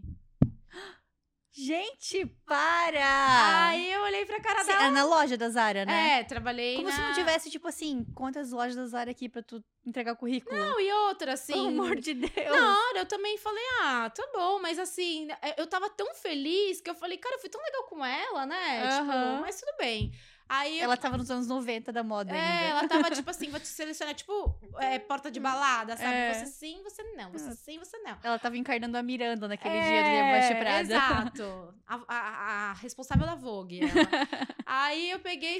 Aí eu saí da Zara e comecei a pular no meio da rua. Falei, consegui, não sei o quê, tarará, Aham. tá? Minha amiga super feliz, vamos almoçar. Nossa, quase chorei, de tão emocionada que eu fiquei. Parecia que eu tava começando ontem, assim. Eu já tinha seis anos de carreira e tava assim. Aí eu entrei e comecei a trabalhar na Zara. Cara, as- é, eu vou te falar. Eu nem gosto de falar desse assunto porque eu, eu, pra não desmotivar quem quer aplicar vagas aí por aí. Mas assim, eu trabalhei na Zara e eu adorava a parte de como me comunicar com as pessoas. Mas a Zara, todo mundo sabe, não tem customer service, né? Tipo, Uhum. você não, a pessoa não vai Uhum. te atender. Sim. E isso era uma coisa que eu adorava fazer. Porque, tipo, era o que eu faço, né? Claro. Eu falo com as pessoas. E aí, isso é uma coisa que eu sofria demais. Porque eu ia atender as pessoas, eu tomava bronca. Sério? É, porque não pode perder tempo. Você tem que ficar pendurando coisa, dobrando coisa. Sim, E é isso. Tá no caixa, tem que ser rápido. Sim. Tá no, no, no provador, você tem que ficar pendurando as coisas pra, pra coisa. Ah, e estoque, e aquele Uhum, rádio do uhum. inferno na sua orelha. E aí eu tomava bronca toda hora, porque eu queria atender, entendeu? Eu queria levar serviço de luxo para a Zara. e aí eu tomava bronca, eu tomava bronca. E lá tinha uma supervisora insuportável, que além, e eu não digo insuportável porque ela era um ser insuportável, porque ela desrespeitava as pessoas de um tanto. Então assim, eu já tomei roupada na cara dela, ela jogou roupa na minha cara. Gente, que horror. A arara que transporta roupa, ela jogou aquela arara em mim. Ela já gritou comigo, falando: Ah, você tem que ser rápida, porque você. Porque tem um negócio quando de manhã chega truck de roupa, né? Então, Uhum. cada caixa daquela, não sei, tem quantas roupas ali. E você tem tempo pra fazer as coisas. Sim. E é um absurdo, porque ninguém é um robô. Tipo, em três minutos você tem que esvaziar essa caixa e etiquetar. E ela ficava: Vamos, já passou um minuto, um minuto e meio. Imagina, sete da manhã na sua cabeça, uma pessoa gritando, sabe? Menina do céu. E aí eu fico, começou, passou um mês, e eu me irritando, e não sei o quê. Eu pedi demissão, porque chegou um dia que o dia que ela jogou roupa na minha cara foi o dia do limite. Eu cheguei pro meu um, para um outro é, manager lá que eu amava, que era meu brother, e eu falei, ó, não dá mais. O respeito acabou e, E eu eles- quero pedir demissão. E nesse dia várias pessoas pediram demissão e aí ficava naquela, ai, quando vai, quando vai, quando não vai mais, até o dia que passou duas semanas que eu tinha pedido demissão, eu falei, ah, não vou vir mais. E eles Tipo, não tinham, assim, nada de um, algum método pra. Como é que eles falam? File? que você escreve é, pra é, tipo, pessoa... fazer um- uma denúncia de harassment dentro da Querida, empresa. todo mundo denunciava essa mulher. Eu, Eu escrevi gente, um- uma de redação do Deus. Enem lá falando sobre ela. Ela foi, ela ia, ela era transferida de loja, mas não era mandada embora. Porque aqui eu acho que é, é- tem um negócio, Caraca. né, que pra eles mandarem a pessoa embora, tem um todo, um- eu não sei como que funciona. Sim. Então, assim, todo aquele brilho que eu tinha da Zara, que eu queria trabalhar, não é nem na Zara, porque eu nem acho, sabe? Eu tenho vários problemas éticos com a Zara, mas Sim. meu brilho de eu trabalhar, meu primeiro emprego na Aham. moda. Eles destruíram. E isso ficou, fez eu trabalhar, ficar muito pé atrás de tipo, ah, eu quero trabalhar num shopping, porque eu ficava. E se eu, e se eu tiver é, esses problemas com as pessoas. Porque no Brasil, eu, eu prestava um serviço sub- super exclusivo. Eu Uhum. preciso do vendedor. Eu tenho que ir até a loja separar roupa antes. Eu tenho que isso. Então, durante Sim. muito tempo, eu fiquei com muito medo de trabalhar aqui com o lojista especificamente, entendeu? Aham. Com a marca especificamente. Então, tudo eu ficava, ai, mas não vai dar certo. Ai, mas e se eles me tratarem assim? E, e juntou muito esses medos com os medos que eu sofria, tipo, do meu trabalho, de estar em reunião e pessoa ficar me parando no meio da reunião pra falar do meu accent, sabe? Ah, de onde você é? Que esse accent cute, que eu Uhum, aquelas uhum. besteira insuportável. E aí foi me juntando, foi criando um monstro dentro de mim. E aí eu falei, ai, não quero, não quero trabalhar com shopping, não quero isso. eu, eu fui me auto-sabotando durante um Putz, tempão, cara. sabe? Mas é interessante porque é uma estratégia, que eu falo que é uma estratégia que eu também fiz quando eu vim pro Canadá. Só que eu, eu nunca pensei em trabalhar na Zara, graças a Deus, então que bom que eu não fui. Gente, eu sou. Eu. Mas a minha estratégia era essa, né? trabalhar em alguma coisa, qualquer coisa que tivesse alguma relação com moda, pra eu melhorar meu vocabulário, porque eu também achava que o meu inglês não era bom o suficiente pra trabalhar como designer aqui ainda, pra fazer apresentações em público. Então eu queria algum emprego que não precisasse de um inglês super fluente. Sim. Mas Só que- pra você poder. É, mas Ah. que eu fosse, tipo, treinar e não treinar só inglês, mas treinar inglês específico de vocabulário de moda. Então, eu entregava currículo em. Sabe essas lojas de lavanderia que tem reparo? Não sei se é um lugar bom pra trabalhar, talvez não seja também. Não, mas Ah. é ótimo, porque você precisa falar barra, é, não sei o quê. Sim, blá, blá, blá. pesponto, É. todas essas coisas. É, então, eu entregava nesses lugares, entregava em loja de tecido, que é uma coisa que eu sempre amei no Brasil, em loja de tecido desde criança. Ahn, e, no fim das contas, eu arranjei um emprego na IKEA. Que não tem roupa. Mas tem têxteis. Ah, é verdade. Eles têm Nossa, cama e nunca mesa e banho. Nunca pensaria nisso, gente. Então, veio pra mim a vaga de Textiles Coworker. E aí eu pensei, nossa, esse nome é muito bonito, Textiles Coworker. Tipo, vai ficar bonito no LinkedIn, sabe? Não, e eu nunca. Sabe que é maravilhoso você falar isso, porque eu nunca pensaria nisso. Sim, é, então, e aí lá era muito legal, eles não têm nada, zero esse negócio de tempo pra fazer as coisas. Era uma experiência muito legal trabalhar lá, eu aprendi bastante, e eles nesse setor eles tinham também, eles também vendiam tecido. Então, ninguém que trabalhava lá era de moda e gostava de ficar nessa mesa cortando tecido, e eu gostava. Ai, que maravilhoso isso. E aí eu ficava lá perguntando pra galera, e aí, o que tu vai fazer com esse tecido? Ah, vou fazer uma almofada pro meu cachorro. Ah, eu vou fazer ahn, bolsa pra tapete de yoga, não sei o quê, não sei o quê. Que legal. E aí eu ficava treinando dessa forma, sabe?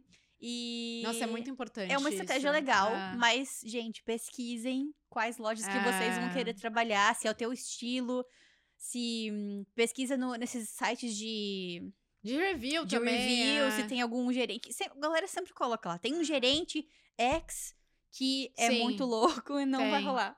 Não, você sabe, eu vou até contar um negócio pra vocês que acontecia comigo.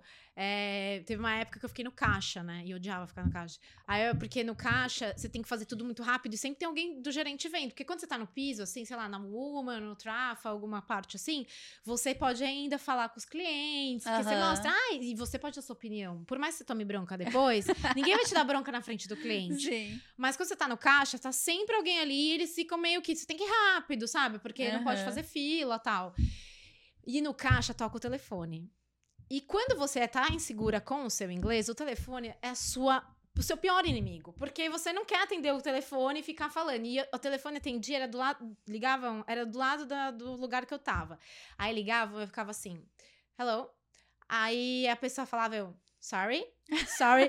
Porque eu não queria falar. desligar. Eu falava, sorry, so I can hear you, I can hear you. Tipo, a pessoa falava, I, I don't know what's going on here. Tipo, eu não atendi. Aí toda hora, aí um dia ligaram na loja e falaram, ah, eu não sei o que tá acontecendo, que toda hora a gente tenta ligar aí pra saber se tem peça. E tem alguém que tá desligando o telefone. Sim, e eu não falava no telefone. Era cliente que ligava ou eram Tipo, outras lojas as que outras ligavam? lojas Tá. pra saber, sei lá, sabe essa peça X de Sim, referência? sim. Tem, eles já nem perguntam quem tá falando, eles já vão falando, sabe? Sim. Aí eu ficava, sorry, sorry, I can hear you, não sei o que, e tal, isso é legal. Lá na IKEA eles também ligavam, mas geralmente quem ligava era o pessoal lá do caixa, perguntando se tinha algum modelo que a pessoa pegou errado. Que na IKEA as pessoas geralmente pegam o mostruário e levam pra passar no caixa, mas elas têm que pegar o negócio embalado e levar pro caixa, não o mostruário. Ah. E aí, então, várias vezes acontecia isso, ou acontecia de pessoa querer mais um item e tá lá longeão já, e aí eles ligavam pra gente, e aí eu tinha que atender. Eu me acostumei, pra falar a verdade, com isso, sabe? Era, mas era bem ruim aquele microfone, aquele telefone também. Mas agora, posso falar, depois que eu saí, depois não, né? Já faz, depois de um tempo, eu vi que eu precisava falar no telefone.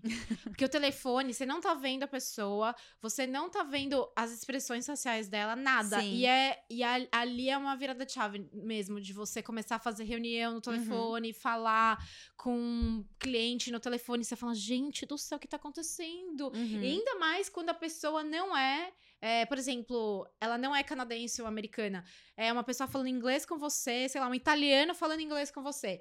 Aí você Uhum. fala que que tem accent, né? Aí você fala, meu Deus, o que tá acontecendo? Deixa eu concentrar, porque eu não tô vendo a pessoa, né? Mas é bom, agora eu gosto de falar no telefone. Quer dizer, não gosto, gosto, Mas, mas, se acostumou acostumei, também. porque antes eu Sim. dava um H, assim, né? Sim. sorry, bye, tchau.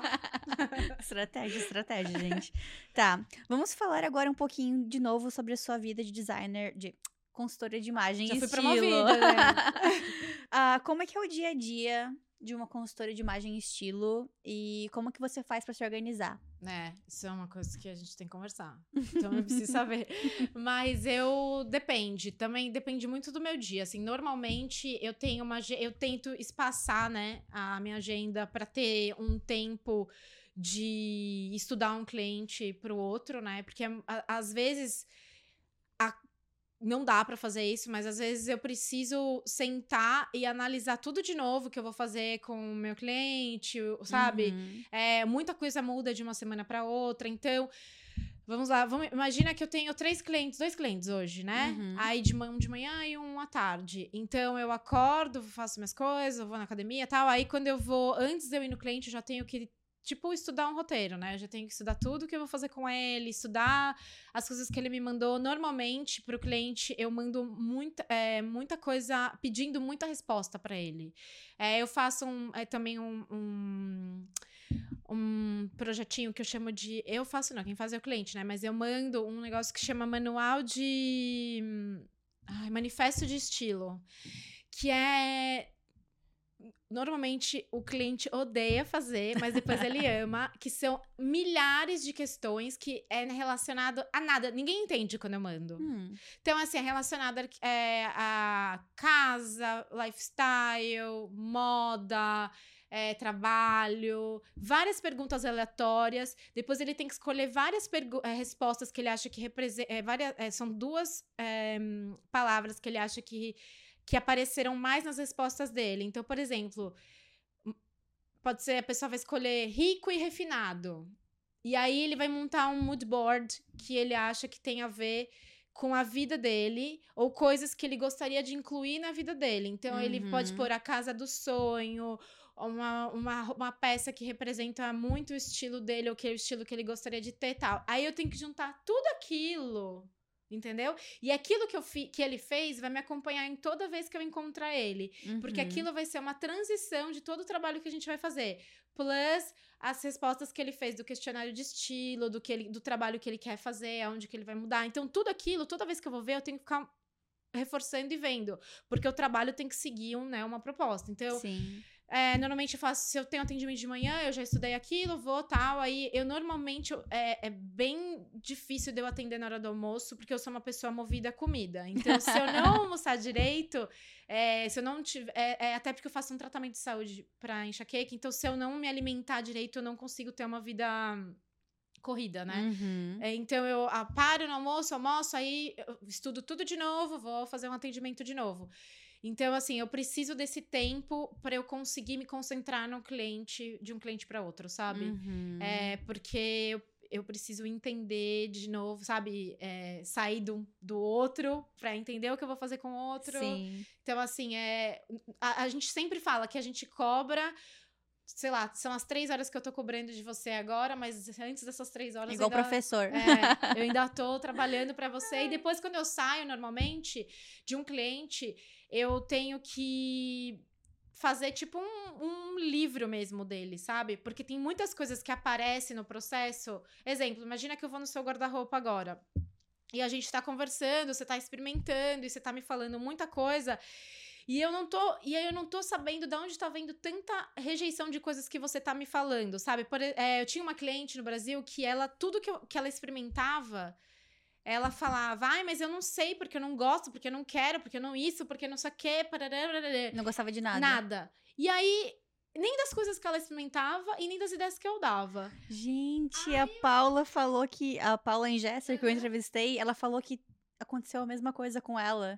E aí demorou pra caramba pra elas entenderem. Ela fez todo esse processo da pessoa se conhecer também, porque tudo que ela indicava a pessoa não gostava. É, mas no meu nessa, nessa vez eu entendi que ela tava com um processo é, dentro da casa dela, que o marido dela, tudo que ela fazia, é, tanto que eles se divorciaram, depois não por mim, né, gente? Pelo amor de Deus, não tem nada a ver comigo. Mas depois, depois ela foi mais Ai, honesta ai. comigo e me contou que Sim. tudo que ela fazia, o marido Colocava dela defeito. falava que, tipo, ah, isso é horrível, você tá- não sei o que, ai, mas não sei o que. Então, Gente, que horror. ela não conseguia, na verdade, ela não conseguia nem ser honesta comigo durante o processo, pra ela chegar e falar, ah, olha, eu não, de verdade, eu não sei, mas tô perdida, porque tudo que eu faço tá ruim. E ao Uhum. mesmo tempo ela não aceitava uma, uma opinião ou qualquer outra coisa, porque ela já ficava com medo de, de ter, ser re- rejeitada de novo, entendeu? Sim. Então, tipo assim, eu falava, gente, o que que tá acontecendo? No caso dela foi bem mais profundo, mas eu Uhum. comecei a pegar, eu falava, tem alguma coisa ali. Óbvio, tem clientes que você fala coisa que a pessoa não, é normalmente no começo, a pessoa tá muito dura pra receber qualquer é, é, ajuda. Uhum. Porque por- pode ser por N motivos, assim, sabe? Às vezes eu sou bem também honesta. Já fui várias vezes honesta com a pessoa. Falou, acho que você não precisa da minha ajuda, eu acho que tá tudo bem com você e eu vou ficar super feliz se você não precisar, e é isso, e vamos Sim. seguir a vida. Aí a pessoa dá uma acordada, assim, E é uma sabe? maturidade que ganha com o tempo, né? Porque quando. Ou não, às vezes as pessoas ficam a carreira inteira achando que estão fazendo um serviço ruim, se, se né? É. Se auto é, Como é que é? Síndrome de impostora? Com síndrome de impostora a vida É. inteira. Mas imagino que lá no início da carreira com personal style seja complicado, né? Pra, como você falou, tipo, você teve toda essa observação aí daquela É. pessoa que te ajudou, que te contratou, e aí você se, talvez se inspirou nela também pra saber E, como é, lidar. e sabe o que eu acho? É, se as, os dois, as duas pessoas não tiverem alinhadas no trabalho, isso Uhum. pra tudo, né? É uma equipe, pra tudo. Relacionamento. Exato, você não consegue trabalhar. Uhum. Então, se eu não estiver aqui com você e a gente estiver juntas, ah, a gente vai, vai fazer esse serviço juntas, vamos trabalhar, vamos, vamos, né, dar o nosso melhor, vamos, vamos ser honesta, vamos, eu vou te ajudar, mas, né, vamos aqui, Uhum, vou ali e tal. Não consegue, não rola. Eu acho que o serviço de consultoria é um serviço que exige muita intimidade. Sabe? A pessoa fica basicamente pelada na sua frente toda hora. Então, pra você se sentir à vontade de você tirar a roupa, tá de calcinha sutiã, trocando de roupa, você não vai ficar toda hora indo no banheiro se trocar. Você vai se trocar na frente da pessoa. Sim. Pra eu poder falar pra você é, as coisas que, que você precisa escutar, sabe? Pra você se sentir melhor, pra como eu posso te ajudar de verdade, a gente precisa estar juntas. Uhum. Então, assim, é, não, não tem como funcionar se, não- se as duas não estão confortáveis de trabalhar juntas, né? Sim. E hoje em dia você atende mais canadenses ou mais brasileiros? Ai, eu tenho mais brasileiro, pra falar a verdade. Uhum. É uma coisa até que às vezes muita gente fica, ai, você precisa. Brasileiro ainda, né? Você precisa falar mais inglês no seu Instagram e tal. Eu falo, gente, vai falar pra quem? Que Quem me segue é... A maioria é brasileiro. As clientes são brasileiras. Eu falei, às vezes eu fico gastando meu inglês lá pra quem? Porque não. Eu acho que até. é, Eu tava tendo essa conversa essa, essa semana. É, é, rela... é rela- Como fala? Rela... é, Quando você. Ixi. Parente? Não, quando você é relativo, relativo. Esqueci a palavra, mas é quando você as pessoas, eu acho que quando você é de um país específico, eu acho que acaba que você atrai pelo seu jeito, estilo, Claro. é, a- eu, eu não, por exemplo, eu, eu tenho, conheço bastante canadense e tal, mas eu acredito que o canadense ele tem um jeito diferente. Uhum, Entendeu? uhum. Então, assim, não claro, que. um- cultura diferente. Exato. Uhum. não que um canadense não me contrataria, nem nada disso. Pelo contrário, eu várias vezes já, já sentei, já conversei, já ajudei, já fiz várias Uhum. coisas para canadense. Mas eu acho que na hora do trabalho mesmo pesado, o brasileiro ele se, ele se enxerga abre mais, em mim, Uhum, entendeu? uhum. Porque, porque meu jeito é diferente, eu sou mais expansiva. Não é qualquer pessoa que, que gostaria de trabalhar comigo, por exemplo. Eu não sou uma, eu sou uma pessoa barulhenta, eu, sou, eu não sou uma pessoa discreta, entendeu? Entendi. Então, tipo, isso não quer dizer que o meu trabalho eu vou só atender pessoas igual a mim. Uhum. Mas a pessoa tem que se sentir confortável Sim, também sim. comigo. Porque senão ela vai falar. Vai me pagar e vai chegar na casa dela. Ela fala, gente, quer essa louca aqui na minha casa, entendeu? Mas eu acho interessante também que aí você cria um nicho, né? Exato. Porque até eu ouvi muito, muitas vezes de Amanda Gaio falando sobre isso, que é uma, é uma ela não é personal stylish, ela é stylist e produtora de moda lá em Nova York, eu já entrevistei ela. E eu ouvi ela falando no podcast da Laura Peruque, eu acho. Que ela falou que ela criou um nicho de produtora de moda em Nova York. E. Porque assim, tipo, ela se destaca como brasileira lá, entendeu? Então, sempre que um brasileiro que tá no Brasil, que precisa de um serviço de styling, de produção de moda em Nova York, vai lembrar dela. Porque ela criou um nicho, ela é assim especial, ela é a brasileira que faz styling em Nova York. E então ela fala que isso tipo abriu muitas portas com ela porque ela trabalha com gente muito grande também do Brasil, gente famosa, tipo Pablo Vittar, ela sempre acompanha Pablo no no Lollapalooza, Lollapalooza Coachella. Coachella? Coachella é, Foi agora. Sim. É, então, eu achei muito legal que ela falou isso. Ter essa cabeça, tipo, diferente de não ter preconceito, tipo. Porque eu acho que quando a gente se muda pro Canadá e pro, pra fora do Brasil, a gente tem no começo esse preconceito, tipo, de eu não posso mais interagir com um brasileiro, tipo, não, nunca outra, mais na minha vida. É igual água, você jogou, é, não água não, aquele bichinho que você jogava água aí, começa a aparecer, esqueci o nome dele. Mas vou te falar, eu acho assim, mercado tem para todo mundo. Uhum. E cada um vai se destacar porque faz. Cada, cada profissional é único em alguma coisa, entendeu? Então, uhum. Então eu vejo que tem é, profissionais que se, se destacam porque são super, tipo, high fashion e isso e aquilo. Anima eu tenho um, um, super amigo que ele é stylist no Brasil, eu amo ele, admiro o trabalho dele super. Ele é stylist da Loki, da Rafa Kalimann, tal, não sei o quê. Eu acho ele maravilhoso, entendeu? E assim, nossa, a gente começou basicamente juntos, assim, eu, eu vejo as, os, os trabalhos dele, eu babo e falo para ele, Helden, você você arrasa, assim, sabe? É muito legal o trabalho dele. Uhum. E ele arranjou o mercado dele. Como tem profissionais que são mais é, focados em corporativo, dress code, não sei o quê. É uma coisa Exato. que eu, particularmente, não. Você imagina eu dando uma palestra de dress code numa, numa empresa de advocacia? A pessoa olhar para mim e falar, gente, que é essa louca? Quem vocês convidaram para falar de dress code? tipo, não cabe. E não é uma coisa que eu gosto de fazer, entendeu? Mas, e eu sei o meu lugar. Eu sei que eu não sou uma pessoa. É, não que eu não saiba fazer, mas eu sei que eu é, eu posso escolher o que eu quero fazer. Então, assim, claro. não ia trabalhar lá no escrito no Pinheiro, sei lá o quê, falando, gente, vamos todo mundo por terninho aqui agora, sabe? Faria Limer. É, Faria Limers.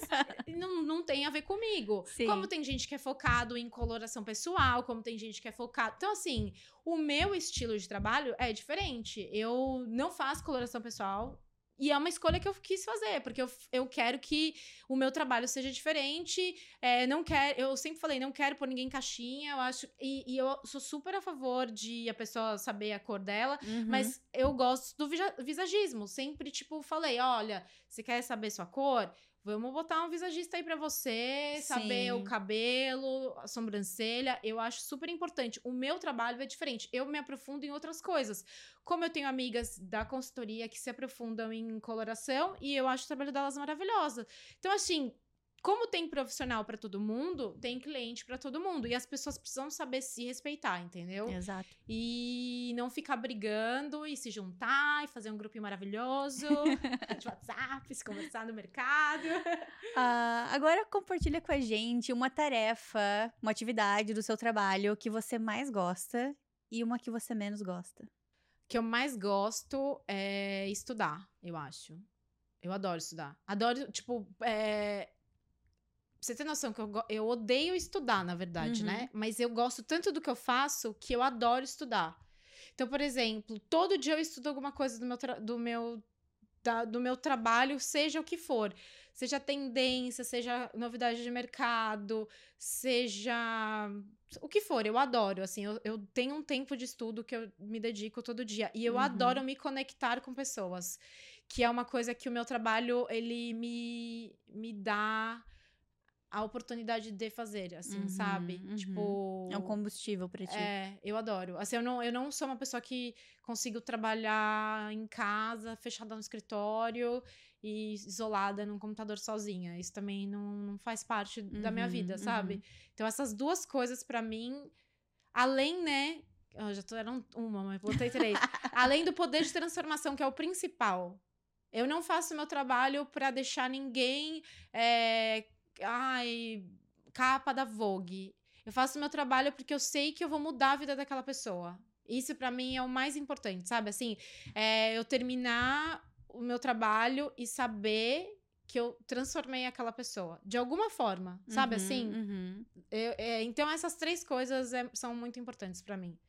E são coisas que me, eu, me, me fazem levantar todo dia e agradecer, ser grata pelo meu trabalho. E o que eu não gosto do meu trabalho não é nem do meu trabalho, é do meu mercado hoje em dia. O que eu não gosto do meu mercado é de, de ver o que, o- como o meu mercado está sendo vendido. Então, assim, as pessoas estão achando que você ser uma consultora, uma personal, o que seja, como que as pessoas quiserem chamar, é algo muito fácil. Então, tudo é ser personal stylist hoje em dia. Você vai, ah, você vai aplicar uma vaga no- de loja, é personal stylist. Uhum. Você vai alguém falar sobre sobre o mercado de personal stylist, que eu vi essa semana passada, uma grande personal stylist falando e ela falando que não, se você não, se você não, se você acha que você vai é, não tem dinheiro, você não precisa estudar. Todo profissional, independente do que você faz, tem um valor. E precisa sim se dedicar, precisa estudar. Não é fácil. Então, assim, é, não- é isso que eu não gosto. Quando eu vejo, me dá vontade. de- às vezes me dá uma dor no coração, que eu falo, cara, como assim? E também vou acrescentar aqui a tua lista, já, porque eu já falei disso mais cedo, que é o fato de que as pessoas acham que é caro É, e que não é acessível. Eu Exato. adicionei a tua lista aqui agora. É, então, é- é- acho que tudo que tudo que diminui, sabe? Assim, você Aham. diminuir. é, eu não diminuo o trabalho de ninguém. Eu acho que Sim. todo mundo tem um valor. É, você não sabe o quanto a pessoa. Óbvio, né? Tem casos e casos, que às vezes tem gente que faz arrancar seu rim e você sabe que aquilo não custa aquilo. Mas assim, você não sabe quanto que a pessoa estudou, investiu o tempo dela para ela poder é, te entregar um serviço bom. Eu ouvi, não sei se tu viu um post da Thaís Farage essa semana falando que ela tava desabafando. Que. Falando que, tipo, no Brasil, especialmente. Não sei se foi no Brasil. Ela falou que não se valoriza a profissão no sentido de que não se tem, não se enxergam, não enxergam a a personal stylist como alguém que faz parte da moda, porque personal stylist não são convidadas para grandes eventos, como por exemplo o baile da Vogue, sabe? É, ela deu esse exemplo assim, né? Claro que são outras coisas também, mas eu achei interessante assim esse desabafo dela falando porque é, a gente que não é personal stylist não enxerga isso. Parece que a gente olha, como você fala, tipo, ah, personal stylist, tipo, é chique, tipo, é, trabalha com famosos. E aí, consequentemente, vai estar envolvido em todos os processos, né? Mas não necessariamente. Nossa, não, eu quando eu morava no Brasil, para eu conseguir entrar, não estou falando entrar no desfile, tá? Entrar no São Paulo Fashion Week, cara, era um parto, assim, credencial, tu sabe? Porque credencial normalmente é imprensa, não sei o Uhum. que, nananã. Aí, é, eu não cheguei a falar isso aqui, né? Mas quando, em- quando eu comecei, é, eu fazia muito evento para loja. Então, as, as lojas me contratavam para para atender os clientes e tal. E aí eu comecei a perder mercado porque tinha muito blogueira, né? E as blogueiras Uhum. estavam pegando esse mercado de fazer evento em loja. Eu falei, ah, não, não, não, não aqui não, Uhum. bebê. E aí eu montei um, um blog que falava sobre a- assuntos re- relacionados ao meu mercado, tipo personal stylist, é, atendimento, moda, tendência tal. Coisa mais superficial, mas do meu mercado. E aí eu conseguia pelo. Porque eu tinha blog, eu conseguia.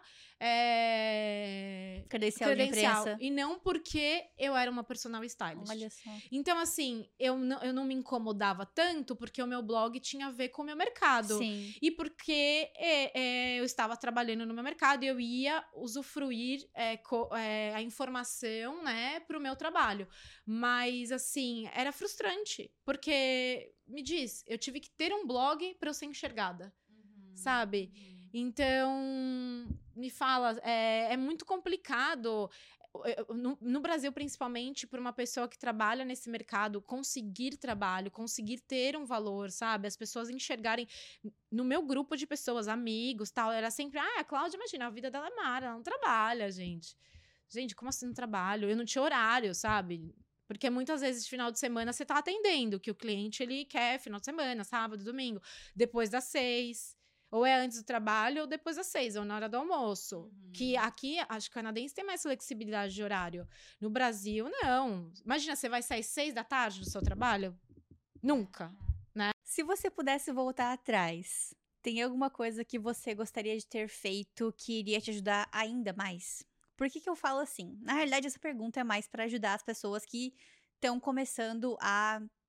que querem se inspirar na sua trajetória e trabalhar com consultoria de imagem, ou ah, se mudar para o Canadá. ah, porque eu sempre falo que eu tô muito feliz onde eu tô hoje. E se eu fizesse qualquer coisa muito diferente no passado, iria mudar. Mas sempre fica uma coisinha assim no fundo da nossa cabeça que a gente pensa, devia ter feito isso.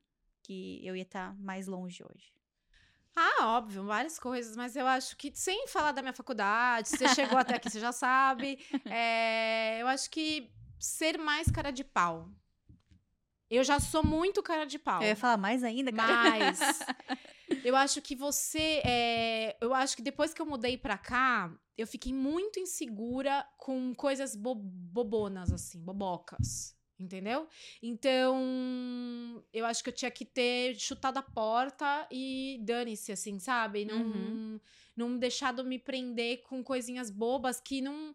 Na verdade, eram inseguranças minhas Uhum. que eu deixei, talvez, coisas que aconteciam na minha vida é, me atingir que não, não precisavam. Então. Devia ter pegado a, a roupa e jogado na cara da mulher de volta Exato. das áreas. E, tipo, a pessoa que falou que, que ficava perguntando do meu accent, disso, daquilo, ah, vai cagar, entendeu? tipo, sabe? Assim, não. é, eu, eu- Essas inseguranças só me atrapalharam. Aham. Então, assim, ser cara de pau, se você se você quer trabalhar na moda, não duvide que você é capaz, só estudar, só ser humilde. Humildade é tudo na vida. Ninguém nasce CEO de empresa. Entendeu? Você sempre tem que começar de algum lugar. Então, se alguém te der uma oportunidade, estender a mão pra você, que seja pra você ser assistente, tirar xerox, aceita. Seja a melhor tiradora de xerox que existe, vai mudar a sua Uhum, vida. uhum. Sabe, assim, então, é, talvez se eu tivesse sido mais cara de pau, se eu ficasse com menos, ai, gente, meu inglês, ai, eu vou falar menos no telefone, não sei o quê, eu teria conhecido mais pessoas. Eu teria mostrado que eu sou capaz para mais pessoas. Eu teria tido, tido melhor networking, sabe? Eu teria mostrado meu trabalho para mais pessoas, batido em mais portas. Uhum. Então, isso eu me arrependo. Eu fui muito retraída por muito tempo por besteira, por porque por problema do outro. Não era meu problema. Eu sou felizona, entendeu? Tipo, eu falo duas línguas, tô aprendendo italiano, entendo espanhol, e aí? Tipo assim, bem ou mal, gente, eu tô aqui. Sabe? Tem gente que não fala nem inglês direito, gente. Tipo, nem a primeira língua fala direito e a gente tá aqui. Então, assim, é, é isso. Eu acho que ser cara de pau e a humildade vale. muita gente fala, ah, você precisa ser isso, nariz em pé, porque isso. Não, gente, humildade é- faz parte do processo e você ter a humildade de aprender, de saber, de perguntar, de tirar dúvida, de ser curiosa mesmo, Uhum, sabe? Faz parte. A uhum. gente tem que ser, tem que começar de algum lugar. Não adianta. Eu acho engraçado que tu falou agora do inglês, que tem gente que não fala nem inglês direito. Na empresa, uma, uma das empresas que eu já trabalhei, tinha uma pessoa que era nativa e ela escrevia uns e-mails que era meio bruto demais, assim, sabe? E aí, às vezes, ela escrevia esses e-mails brutos demais pra, tipo, clientes e que a gente trabalha, tipo, fornecedores, né? Ou pra comprar é, distribuidores e compradores. E eu não sou nativa, mas Você sabe que ela tá sendo rude. tem uma base ali do e-mail do português, já do Brasil, né? E também me dedico mais ali na escrever, nos, quando vou escrever, coloco no Grammarly. E, Ai, Grammarly é maravilhoso, né? e aí chegou algum dia que ela escreveu um e-mail muito bruto que o meu chefe falou, tipo, ah, dá uma ajuda pra ela no e-mail ali e tal. Tipo, daí tu pensa, cara, tipo, quando que a gente ia imaginar, quando a gente tava estudando inglês, que isso ia acontecer, sabe? Que tem gente que não fala nem inglês. É, é surreal. Por isso que eu falo, a gente tem que. é, é, eu falo, mas pratico pouco, né? A gente, como imigrante, a gente tem que se valorizar muito mais do que a gente se valoriza, Uhum. sabe? A gente passa por tanta coisa, a gente se doa tanto, a gente, a gente enfrenta tanta coisa, sabe? A gente é muito corajosa. A já gente se prova duas vezes na profissão, É. né? A gente recomeça, porque depois que você tá aqui, zerou sua vida. Acabou, Uhum. esquece. Podia estar num patamar maravilhoso lá no Brasil. Eu, quando saí, eu tava numa vida super confortável, tava num- numa parte da minha carreira maravilhosa. É, até brinco, recebidinhos todo dia na minha casa, sabe? tava vivendo. De repente, meu mundo acabou. Eu não tinha mais nada, não tinha recebidinhos, não tinha evento todo dia pra ir, não tinha shopping todo dia pra ficar abraçando lojista, não tinha nada. E eu recomecei, sabe? Então a gente é muito corajoso, muito. Então a gente tem que se dar mais crédito. É isso, a gente tem que falar, caramba, você dá conta, hein? Que a gente não faz isso pra gente, sabe? A gente se, se permite toda hora se duvidar, assim, ai, mas Uhum. será que eu dou? Ai, será? Uma das coisas muito prazerosas de fazer o podcast é realmente perceber que ninguém para pra analisar sua trajetória. E aí, quando elas vêm aqui, os meus entrevistados maravilhosos, é, eu peço já pra pessoa, se tiver tempo, mandar um, um texto falando da sua trajetória. Alguns escrevem dois parágrafos, outros escrevem três páginas. Então, aí já começa a análise. E aí, quando chega aqui, a pessoa vai falando, falando, falando, e no final, todo mundo sai com esse sentimento: caraca, como eu sou foda. É, mas é, cara, é impressionante. Não tem como, assim, é, a gente parar e analisar quando você muda de país que você, no mínimo, você não é. Você é corajoso. Tipo, você é muito corajoso, sabe? Não tem como. Uhum, Daí uhum. aí só vai dando melhores adjetivos, mas assim, tem que ser muito corajoso. Agora vamos falar sobre um quadro que eu sempre falo aqui, que é na sua mochila, uma dica de livro, ou filme, ou série, não precisa ser sobre moda, que te marcou nos últimos tempos. De livro, nossa, cara, vou. É o nome da, da pessoa e eu vou esquecer de. de- Hum, É o nome da, no- da dona da It Cosmetics, sabe? Como, deixa eu pesquisar aqui. Jamie Carlime, é isso o nome dela? It Cosmetics. Esse livro é maravilhoso. Qual que é o nome? Believe It? Jamie É. Carlyle? Esse livro. Maravilhoso. Esse livro. Esse livro é incrível. É, contar a trajetória. Até porque você conhecia ela. Não. A trajetória dessa mulher é maravilhosa. E é, é- Eu, quando comecei. Quando eu li esse livro, eu tava numa fase muito ruim, assim, minha, de desacreditar, de achar que as coisas são, né? E ela, essa, ela, eh, ela montou a IT na casa dela, assim, num, num cômodo. Ela foi a primeiro produto deles foi o corretivo, né? Que eu acho que é o produto mais. Não, o BB Cream, que é o produto mais vendido deles, é o mais Uhum. antigo, tal, não sei o quê. E ela vendeu a It pra L'Oreal por bilhão, assim, sabe? E ela, e ela conta todos os perrengues que ela teve, de- desde a Sephora, da Sephora negar tipo, de colocar o produto, né? Até quem estendeu a mão pela primeira vez pra eles, né? Que foi a QVC, tipo, pra vender na televisão, como que é, as, as pessoas que, que tratavam, olhavam ela de cima pra baixo, porque ela era uma Zé Ninguém, tudo. Então, assim, Uhum. é meio motivacional, livre, e ao mesmo tempo mostra a vida de uma empresária mulher é, tendo que acreditar ela nela Menina, mesma. A gente não falou da marca. Ah, é verdade! Eu tava aqui, tava aqui nos quadros finais. Eu vou ter que, ter que batalhar aí na edição no podcast depois. Esse podcast tá gigante, né? Verdade, não falamos. Então. A Clash, é. Sim. A Clash, ela surgiu, vou tentar ser bem rápida. A Clash, ela surgiu em 2018, logo que eu terminei a faculdade. Tá. É, eu falo faculdade, gente, tipo kids, né? Mas tudo bem. É, é, logo que eu terminei a faculdade, eu tava numa, na dúvida se eu ia investir. Brasil? Aqui, aqui. Ah, aqui, tá. É, se eu, tava, eu tava na dúvida se eu ia investir 100% do meu tempo aqui na consultoria ou se eu ia lançar uma marca. Uhum. O por que eu queria lançar uma marca? Durante meu, minha vida na consultoria de imagem, eu sempre notei que as pessoas tinham um preconceito, já pré-conceito, com camisetas. Tipo assim, toda vez que a pessoa falava de camisetas, eram, ah, nossa, eu adoro usar camiseta, mas eu não sei usar, ah, eu sempre acho que eu tô mal vestida, ah, não sei o quê. E E eu comecei a fazer um estudo que camiseta na, nas linhas de, de roupa, né, de marcas, era uma das peças mais vendidas, mas porém era sempre tipo porcaria, assim, sabe? Eles não investiam dinheiro e ao mesmo tempo não tinha, as pessoas não conseguiam comprar camisetas que duravam muito tempo no guarda-roupa.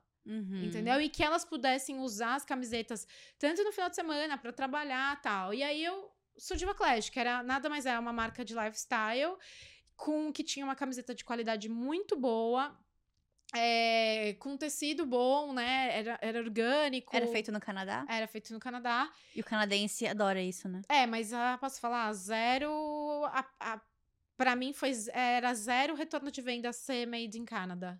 Caramba. Uma coisa bem louca que eu É achei. engraçado porque a gente ouve tanto isso. Eles perguntam, tipo, ah, é feito em Canadá, tipo, no É. mercado, tudo, as pessoas procuram por isso. Eu acho que é mais coisa feita à mão, literalmente, sabe? Tá. Tipo, vela, cosmético, isso sim. Mas a Uhum. minha roupa especificamente, não achei que isso foi um diferencial pra venda, sabe? Uhum. Era mais a qualidade e a. Porque, como todas eram. eh, Tinha gra- graphics assim na frente, então eu acho que era mais a mensagem, porque era a- durante todas as mensagens, toda a coleção que tinha, era as mensagens eram tipo de uma mulher confi- confiante, forte, eh, batalhadora, tal. Então sempre tinha uma, algo atrelado à mulher Uhum, especificamente. uhum. E. E aí, ela, quando ela surgiu, ela surgiu no final de 2018. Então, durante um ano, 2019, foi tipo assim, o paradise da Clash, sabe? Eu podia fazer pop-up, deixar em loja, é, vender, estar com o cliente, que é muito importante, principalmente para uma marca nova, né? Você estar em contato com o cliente. é, conhecer seu cliente, fazer pesquisa, evento. Eu fiz um evento gigante no WeWork, que foi muito legal, que eu fiz um bootcamp, sabe? Um happy hour Sim. saudável. Então, tipo, eu tava sempre em contato com as pessoas. E aí, em março de 2020, veio a pandemia. Lockdown, isolamento, etc e tal. Só que, assim, pra mim não veio só a pandemia. Veio a pandemia com uma marca nova, e aí eu tive um fornecedor grande que foi vendido. Não podia Uhum. mais vender pra mim Uhum. só através de distribuidor. É, que era o vendedor, o quem me vendia as camisetas brancas. Aí, comprar de distribuidor, gente, vocês não têm noção o que, que é. Assim, é cada, cada caixa de camiseta são 500 unidades Nossa. mensais. Pra uma marca pequena, é Mensal. mensal. Nossa senhora. Aí, depois, o meu outro fornecedor fechou, que era quem imprimia minhas uma um dos meus fornecedores, que imprimia minhas camisetas. Um outro fornecedor fechou. Isso assim, eu tô falando em dois anos, tá? Um outro fornecedor, que é o- um dos de Hamilton, ele. O preço dele, de em dois anos, ele subiu 300% pra mim imprimir minha camiseta. Aí eu um outro fornecedor de camiseta que eu tinha, um preço, sei lá, aumentou de uma camiseta lisa para eu poder fazer impressão, ele aumentou 150%. Logística aumentou muito na pandemia. Então eu não estava mais conseguindo entregar para o cliente assim um valor que fosse razoável para ele pagar e que eu também tivesse um negócio sustentável, sabe? Assim, tava se tornando impossível. Fora que você, para você fazer, conhecer pessoas novas, né, para trabalhar com você, eu tava testando gente nova, fornecedor Sim. chegava, ai, não deu para imprimir suas coisas. Caramba. Manchava a camiseta, imprimia errado. Aí eu comecei a ter muito problema, muito. E aí eu comecei a repensar. Eu falei, gente, não é o momento. Não é o Uhum. momento, assim, tá todo mundo é, tendo problema na pandemia, todo mundo tá, tá caótico, as pessoas que estão trabalhando tá com o. o- O dinheiro contado. não, e Uhum. tá com você na mão, porque ele sabe Sim. que você não tem mais muita opção. Eu sou, uma- eu Sim. sou muito pequena. E o problema do pequeno é assim: ele vai na Aritzia, compra uma camiseta por 100 dólares. Mas ele não compra do pequeno a 50. Porque você não tem marca, entendeu? Você é pequeno ainda. Então eu também tinha isso. E eu era uma, eu era uma pessoa que. a- o meu marketing era baseado nas pessoas que eu mandavam e tiravam foto. Então, assim, várias atrizes, né, recebiam meus, minhas camisetas e tiravam foto, mas eu não pagava nada pra elas. Elas tiravam porque elas E gostavam. elas faziam mesmo assim. Faziam. legal. Então, eram todas baseadas nisso. Aí, na pandemia, é, eu já não, também não tinha tanto dinheiro mais pra ficar gastando e mandando um monte de coisa pra um monte de gente. Sim, claro. E aí eu comecei a trabalhar com blogueira, que Cara, é, é, muito difícil, assim. São, é, eu, eu, tenho meninas que eu adoro, que trabalharam para mim, que faziam muita coisa legal, mas tem meninas que você manda, elas não cumprem combinado. Tem meninas que tem 2 mil seguidores, quer te cobrar 500 dólares pra você tirar uma foto. Sabe, você fala, não que você não tenha que pagar, mas é, é muito. Eu, como pequena, tem hora que a conta não fecha, entendeu? Uhum, não dá. Uhum. E aí eu falei, ó, chegou esse ano, eu cheguei, Cláudia, vamos parar, pensar, reanalisar não é o momento, dá um tempo, e aí você, mais pra frente, você refaz o negócio inteiro e continua. Para minhas clientes, que eram minhas clientes, sabe? Que minhas clientes tinham a coleção inteira, assim, sabe? Elas ficaram muito tristes, as minhas clientes de atacado ficaram mais tristes ainda, mas eu precisei disso. E por um outro lado, foi muito bom que eu consegui me dedicar também 100% a só a consultoria novamente. E e eu acho que eu voltei mais forte disso, para ser sincera. Assim, eu, eu, acho que eu voltei mais confiante também, que eu sou capaz, porque eu, o meu negócio me deu isso. Eu tinha uhum. que fazer reunião, uhum. brigar, sabe? Falar com o cliente. Eu acho que me deu um gás Sim. que eu não, antes eu não, eu não, não tinha, assim, essa Sim. cara de pau, sabe? E durante esse ano que deu super certo aí, antes da pandemia, você curtiu essa parte de, de design? Eu gostei muito. Na verdade, que eu, é, a parte de. Eu não, eu não desenhava eu, né? Sim. Eu fazia uhum. toda a parte de ideia, mood board, de, é, tecido, não sei o quê. Eu mandava para um designer e ele fazia. Uhum. É, eu adorava. Na verdade, a parte que eu gostava do negócio era essa e a parte de contato com o cliente, assim, sabe? É. Eu amava, amava. Três cidades preferidas. No mundo? Uma para trabalhar, uh. uma para visitar e uma para se aposentar. Ah, para me aposentar é na Itália. Só não sei qual. Pode ser. Ah, ia falar Milão, mas Milão é muito. Ah, pode ser Vir... Verona, assim, uma menorzinha. Tá. Para morar, Miami, minha Para visitar. Ah, visitar. É... Visitar. Pode ser alguma que eu não conheço ainda? Pode. Já, tipo, Tóquio. Vale, Adoraria visitar vale. Tóquio. E é. outra para trabalhar. Trabalhar? Putz, pra trabalhar tem que ser que eu queira morar, né? Tipo, mas tudo bem. Tra pra trabalhar, assim, será. Num... Podia ser Nova York. Gostaria de trabalhar. Bastante gente responde Nova York e São é. Paulo. São as que, as Não, que mais apareceram nunca. por aqui. Mas pode ser, tipo, Nova York, eu acho, pra trabalhar com moda. Acho que gostaria, assim, o Milão. Essas cidades assim, legal. mas. É. Adorei. Bom, então deixa uma mensagem final aí para quem quer trabalhar com moda, com, como personal stylist, uh, quer vir morar no Canadá. Ai, gente, primeiro, don't give up. Não desista nunca. mas, olha, eu, do fundo do meu coração, quem quer trabalhar com moda segue seu sonho, não desista, é, tenta fazer networking, alguém que você conhece, ou LinkedIn hoje em dia super ajuda. É, pe pergunta, pede dica, cola na pessoa, seja aquela amiga chata, sabe? Faz muita diferença você escutar a opinião dos outros é, sabe, assim, ler sobre o assunto, porque às vezes a gente tem uma ideia também que não tem nada a ver, sabe? Então é bom saber mesmo se é isso que você quer, porque não é fácil, mas é muito gratificante, muito mesmo. E quem quer morar no Canadá, assim, se você gosta de um friozinho, gosta de uma wings, é o lugar para você. É bem tranquilo, é gostoso, não é fácil também que eu sempre faço questão de dizer, é uma vida completamente diferente, né, da nossa do Brasil, mas eu acho que é, é uma vida gostosa, né? No começo é, é difícil, de, a adaptação é difícil, porque a gente se sente muito sozinha, né? Não é uma coisa fácil. Mas eu acho que é isso. Tem, tudo que a gente tem, quer fazer tem que dar uma lutadinha. Então, eu acho que é isso. Quer, luta, acredita que dá certo. Assim como a moda, o Canadá, eu sou a favor de, do, do esforço, sabe? Não sou a favor da coisa fácil a favor do esforço. Se está se esforçando, vai dar certo com certeza. E fazendo com amor, dá certo, com certeza. E quem quiser entrar em contato contigo, qual é a melhor forma? Pode ser no meu Instagram, a melhor forma, Claumatos. Com é, dois T's, Mate é. com dois T's. Às vezes eu demoro um pouquinho para responder, gente, não é porque eu sou antipática, tá? é porque eu sou enrolada mesmo, mas eu respondo. Ela sabe, eu demoro um pouquinho só. não, imagina, demorou quase nada. Então, mandem mensagens pra Klaus se vocês tiverem dúvidas. E mandem mensagem para mim também no arroba Moda na Mochila. Vocês já sabem, nosso Instagram. E espero que vocês tenham gostado do episódio de hoje, tanto quanto eu amei. Muito obrigada. Ah, eu também. Gente, eu adorei. Obrigada, viu? Adorei. Me senti super em casa. Tô me sentindo super confortável. E é isso. Vamos patrocinar a amiga.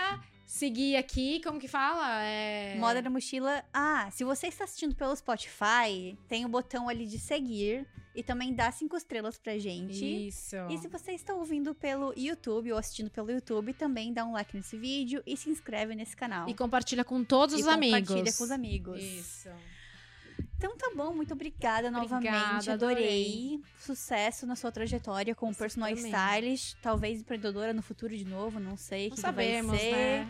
Não sabemos. Ahn, e pessoal, espero que tenham gostado do episódio. Beijinhos e até a próxima. Beijo.